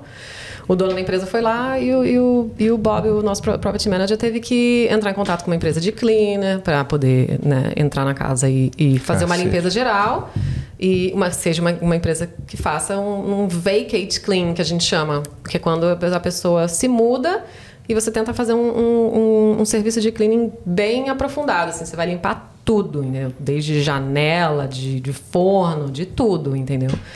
E, e óbvio que tem que ter um tempinho aí pra família vir e tirar os pertences da pessoa e tudo mais. Nossa entendeu? Senhora. Obrigado, Gabrielino. Ai, não, Tô agora é, deprei né? aqui. Boa. Gabrielino. São E- coisas aí Mas da no final das contas a pergunta dele. Aí você vai? É, exatamente. A pergunta dele Diminui preço? diminui o preço ou não? Não influencia em nada. Não, não influencia em As nada. pessoas não ficam sabendo, né? É, não fica sabendo. Os vizinhos não vão querer comprar. É. Pô, Gabrielino. Deve ter todo- é um- acho que deve é ter, todo- deve, ter, assim. deve ter todo um cuidado, né, assim, de privacidade. Porque se, ah, se, se o pessoal souber, com certeza vai baixar o preço. Deve, deve, deve baixar. Se ficar um não negócio sei. público assim. Eu não sei se na negociação ali, se É, eles não iriam disclose, que eles falam. O cara né? vai falar o quê? Vai falar, ô, não, não vou pagar isso não, vou pagar 50 mil a menos porque o cara morreu aí que eu sei. Não sei, é complicado. Não sei, velho. Mas enfim, obrigado aí, gente, pela participação. Aí a gente lançou lá aquele quadro, aquele quadro que a gente pode falar, aqueles stories lá pra você mandar a perguntinha pra Juliana. E foram muitas perguntas, a gente selecionou cinco perguntinhas e o Gabrielino vai mandar na tela agora a primeira perguntinha. Já bota, da, já bota da Camilita aí, pô, que aí o, Ed já se antecipou aqui, fez a perguntinha dela aí, Ai, ó. Camilinha, voltou? Você voltou? Ela apareceu. Que tem uma galera que chega aqui em Puff, eles abandonam a gente. Não abandone a gente, não abandone a gente. Camilinha, você não abandona a gente nunca. O aluguel de Puff tende a baixar em algum momento. Você já falou, né? Obrigado, Camila. Tende, tende sim. Com certeza vai, A vai gente não baixar. sabe quando, mas teoricamente sim, né? É, eu- como eu disse, assim, espera o inverno e a competitividade já, já dá uma diminuída. Talvez você consiga uma casa com um valorzinho um pouquinho mais baixo. Não que vai diminuir muito, mas talvez diminua assim. Mas acho que no- nos próximos anos a tendência é, é abaixar, sim. Boa. Tua aí. 89, é ele mesmo. Isso aí manja tudo, pô. Tá querendo saber de você, ó, quais são os principais fatores a serem analisados para comprar uma casa de investimento? É, casa de investimento você tem que ter muito conhecimento do mercado e conhecimento dos bairros, porque tem bairro que rende mais, tem bairro que rende menos, que a- a- o, o valor do imóvel valoriza muito mais, né, pelos anos aí. Então você tem que estar armado de, de, de informações, né, estudar mesmo e ter pessoas também especialistas na, na área. Então, como eu tinha comentado do Valuer, que são pessoas especialistas, né, que você pode pedir um, um report para saber quanto que, é- quanto, que, quanto que o imóvel vale. Velho. E hum, tem o Finance Broker, que é a pessoa que vai te ajudar com relação a- aos bancos, de você entrar em contato com os bancos e você ter um, um financiamento, saber qual que é o seu, o seu poder de compra. E, e também conversar com o corretor, claro, que o corretor ele está ali no, no- na indústria também vendendo os imóveis naquela região. Então, às vezes, você vai em home opens em bairros diferentes e você estuda é, né, quais são as tendências de, de, de cada bairro. E o mercado aqui, por exemplo, de casas e de e apartamentos são bem diferentes. Se você for procurar um apartamento para comprar, por exemplo, ele vai ter menos competição mesmo agora. Porque o estilo de vida das pessoas aqui não é tanto voltado ao apartamento. Quem gosta e tudo mais, tem prefer... beleza, mas você percebe que as casas e os bairros que mais valor- foram valorizados nos, nos últimos anos, principalmente por causa da pandemia, foram os bairros perto da costa e com bairros que têm as casas maiores, que tem com piscina, porque as pessoas elas querem ter um lifestyle dentro de casa, elas querem ter um home office agora. Elas querem ter um quintal irado, querem ter uma piscina e tal. Então, e você vai ver, você vai olhar de cima, tem muita piscina. É, né? Tem muita. Então, então o- né, o australiano em si, ele gosta desse, desse estilo de vida. Então, as casas onde estão, são mais valorizadas são nessas, nessas regiões. Então, tem, um, por exemplo, tem um site que é rewa.com.au, que é a Associação das Imobiliárias daqui. E aí eles têm vários reports. E você pode procurar Suburb Profile, que é... Você coloca o, o nome do bairro lá e vai aparecer várias estatísticas. E uma delas que a gente sempre olha é justamente a tendência dos, dos do, do, do valor. Do- tem o median price, de, de quanto, que, quanto que, em média, as casas foram vendidas naquele bairro, naquele mês em particular. Ou então nos, nos, nos quarters, né? A cada três meses, né, nos trimestres, eles vão passando essa, esses números pra gente. Então, tem, tem lá, é, acho que tem o quanto que quanto que cada bairro valorizou no ano passado, em um ano. Tem cinco anos, entendeu? Então você pode olhar, tem casa, tem, tem, tem em- é, bairro que já tem um decline ali, já está ali no menos zero ponto alguma coisa. É pouquinho ainda, mas, né? É, ou então tem, tem, tem bairros que ainda estão em crescimento, então ainda está valorizando o valor, então vai estar lá 3% a mais. Então eles fazem todo um cálculo de todos os imóveis que foram vendidos, que todo mundo, todas as corretoras, todas as agências têm que colocar esses valores num sistema, entendeu? Então a gente tem acesso a essa, essa database, todas as imobiliárias têm. E aí a associação ela cuida dessas estatísticas, então você, como investidor, você vai ter que ter um olhar do quê? Não onde você vai morar, mas aonde que vai render mais o seu dinheiro, entendeu? Então, quanto que você vai dar de entrada? é, se você tem uma grana guardada você tem pelo menos 20% do valor total do imóvel, quando você vai pegar um empréstimo no banco, eles não te cobram um seguro que chama mortgage insurance. Então, se você tem esses 20%, hum, você pode investir já no imóvel, entendeu? Senão, você já vai ter que pensar, ó, você vai ter um aluguel é, de, né, que você vai ter um retorno do seu investimento. Quando que você vai ter o retorno do seu investimento? Vai demorar um tempinho, né? Mas aí tem todos os- esses cálculos. Tem um outro, um outro percentual também que eles falam que é o rental yield, que é quanto que você vai ganhar de aluguel e em quanto tempo você vai ter o retorno do seu investimento. Caraca. Aula. É, São tem muitas, que- muitas. Tem que fazer um estudo aí, tem que fazer um estudo. Não é simplesmente assim, Ei, vamos comprar um imóvel ali e vai ver o que, que dá. Não, mas a explicação é muito boa. Vamos ver. Boa, Bom. Vamos lá, Próxima Gabriel. pergunta. Olha quem tá aí, Bianca Martim Bianco. Tava lá no, no carnavalzão lá. É. Realmente não tem casa. Ou o mercado imobiliário tá segurando por alguma razão? Não tem ninguém segurando nada, não. não tem, cara, não tem. Mito, mito. Mito, É, mito. mito. Não tem ninguém segurando nada, não. É só porque realmente a demanda está muito grande. Assim, por exemplo, a gente que chegou aqui há 14 anos atrás, a gente alugou fácil, entendeu? Mas teve outros meses, outro- outros anos que a gente foi renovar contrato de locação e tal. A gente pensou, ah, vamos para uma casa um pouquinho maior, um pouquinho melhor e tal. Você tinha que ficar ali olhando a, a competição. E claro, depende do bairro também, né? É o que eu estava falando. Abre o leque, que às vezes um bairro um pouquinho mais afastado tem, não tem tanta demanda. É. que nunca teve problema. A pandemia chegou e começou a Tira rolar isso, isso. e mudou tudo, né? Próxima Mudou pergunta. Vai tu aí, ó. É aí, ó. Perguntinha da Ana Carol Gomes Moura. Preços bons para casas pré-moduladas. Vale a pena? Perde mais valor com o tempo? Eu acho que a pergunta dela é mais pra construção, Isso aí né? é mais pro caduzeiro, essa aí. Ah, sim, pode ser, pode Sim, ser. sim, Não, tudo bem, se não tiver muito no, no, Não, no o, que seu eu, escopo o, que eu, ali. o que eu acho que, assim, perde mais valor, eu, eu acho difícil dizer que se vai perder valor. Eu acho que cada, cada imóvel vai ter a sua depreciação, independente do, do, do modo que foi né, fabricado, que foi construído. Eu acho que depende muito de, né, ao longo dos anos, se teve alguma reforma. Eu acho que o que os, que os corretores fazem de avaliação aqui quando eles vão no imóvel é a metragem, se tá bem cuidado, se tem um quintal, se tem gardening, se, se a cozinha é boa, entendeu? Os, os banheiros e tudo mais, o piso, é coisa assim, entendeu? Acho que o, o- o ex- exatamente se é pré-fabricado ou não. E se tem insulation, por exemplo, entendeu? Se, se a casa é bem. É, é fala? Ventilada, é... É, exatamente. ventilada. hermeticamente controlada. Cara, É, é, porque aqui tem do- os dois extremos, né? No inverno é muito frio e no calor é muito calor. Quando tá 40 graus, a gente não aguenta, tem que ter ar-condicionado. Mas é, se não tem insulation na casa, por exemplo, não tem uma estrutura boa, os- né, tudo isso vai envolver ali no, no- no- no complexo ali, né, todos os fatores para determinar quanto que vale uma casa, entendeu? É, né? de repente é do contato lá com o nosso Cadu Palombeira. Exatamente. Ela vai, É ele vai poder ajudar explicar. mais um pouquinho. Última pergunta? Última perguntinha. Última perguntinha desse papo que é do G I L N A A Dilmar que tava com a gente. Chegou aqui, ele chegou, ele chegou, galera. Agora a gente vai ficar sabendo aí como é que é, né? Temos, temos aí. Será que ele vai gostar daqui? Não sei. né? Vai, vai adorar, a gente começa o adorar. seriado aí, Dilmar. Botei. Para quem está no Brasil e quer investir em imóveis para locação na Austrália, como funciona? Tem que ter dinheiro.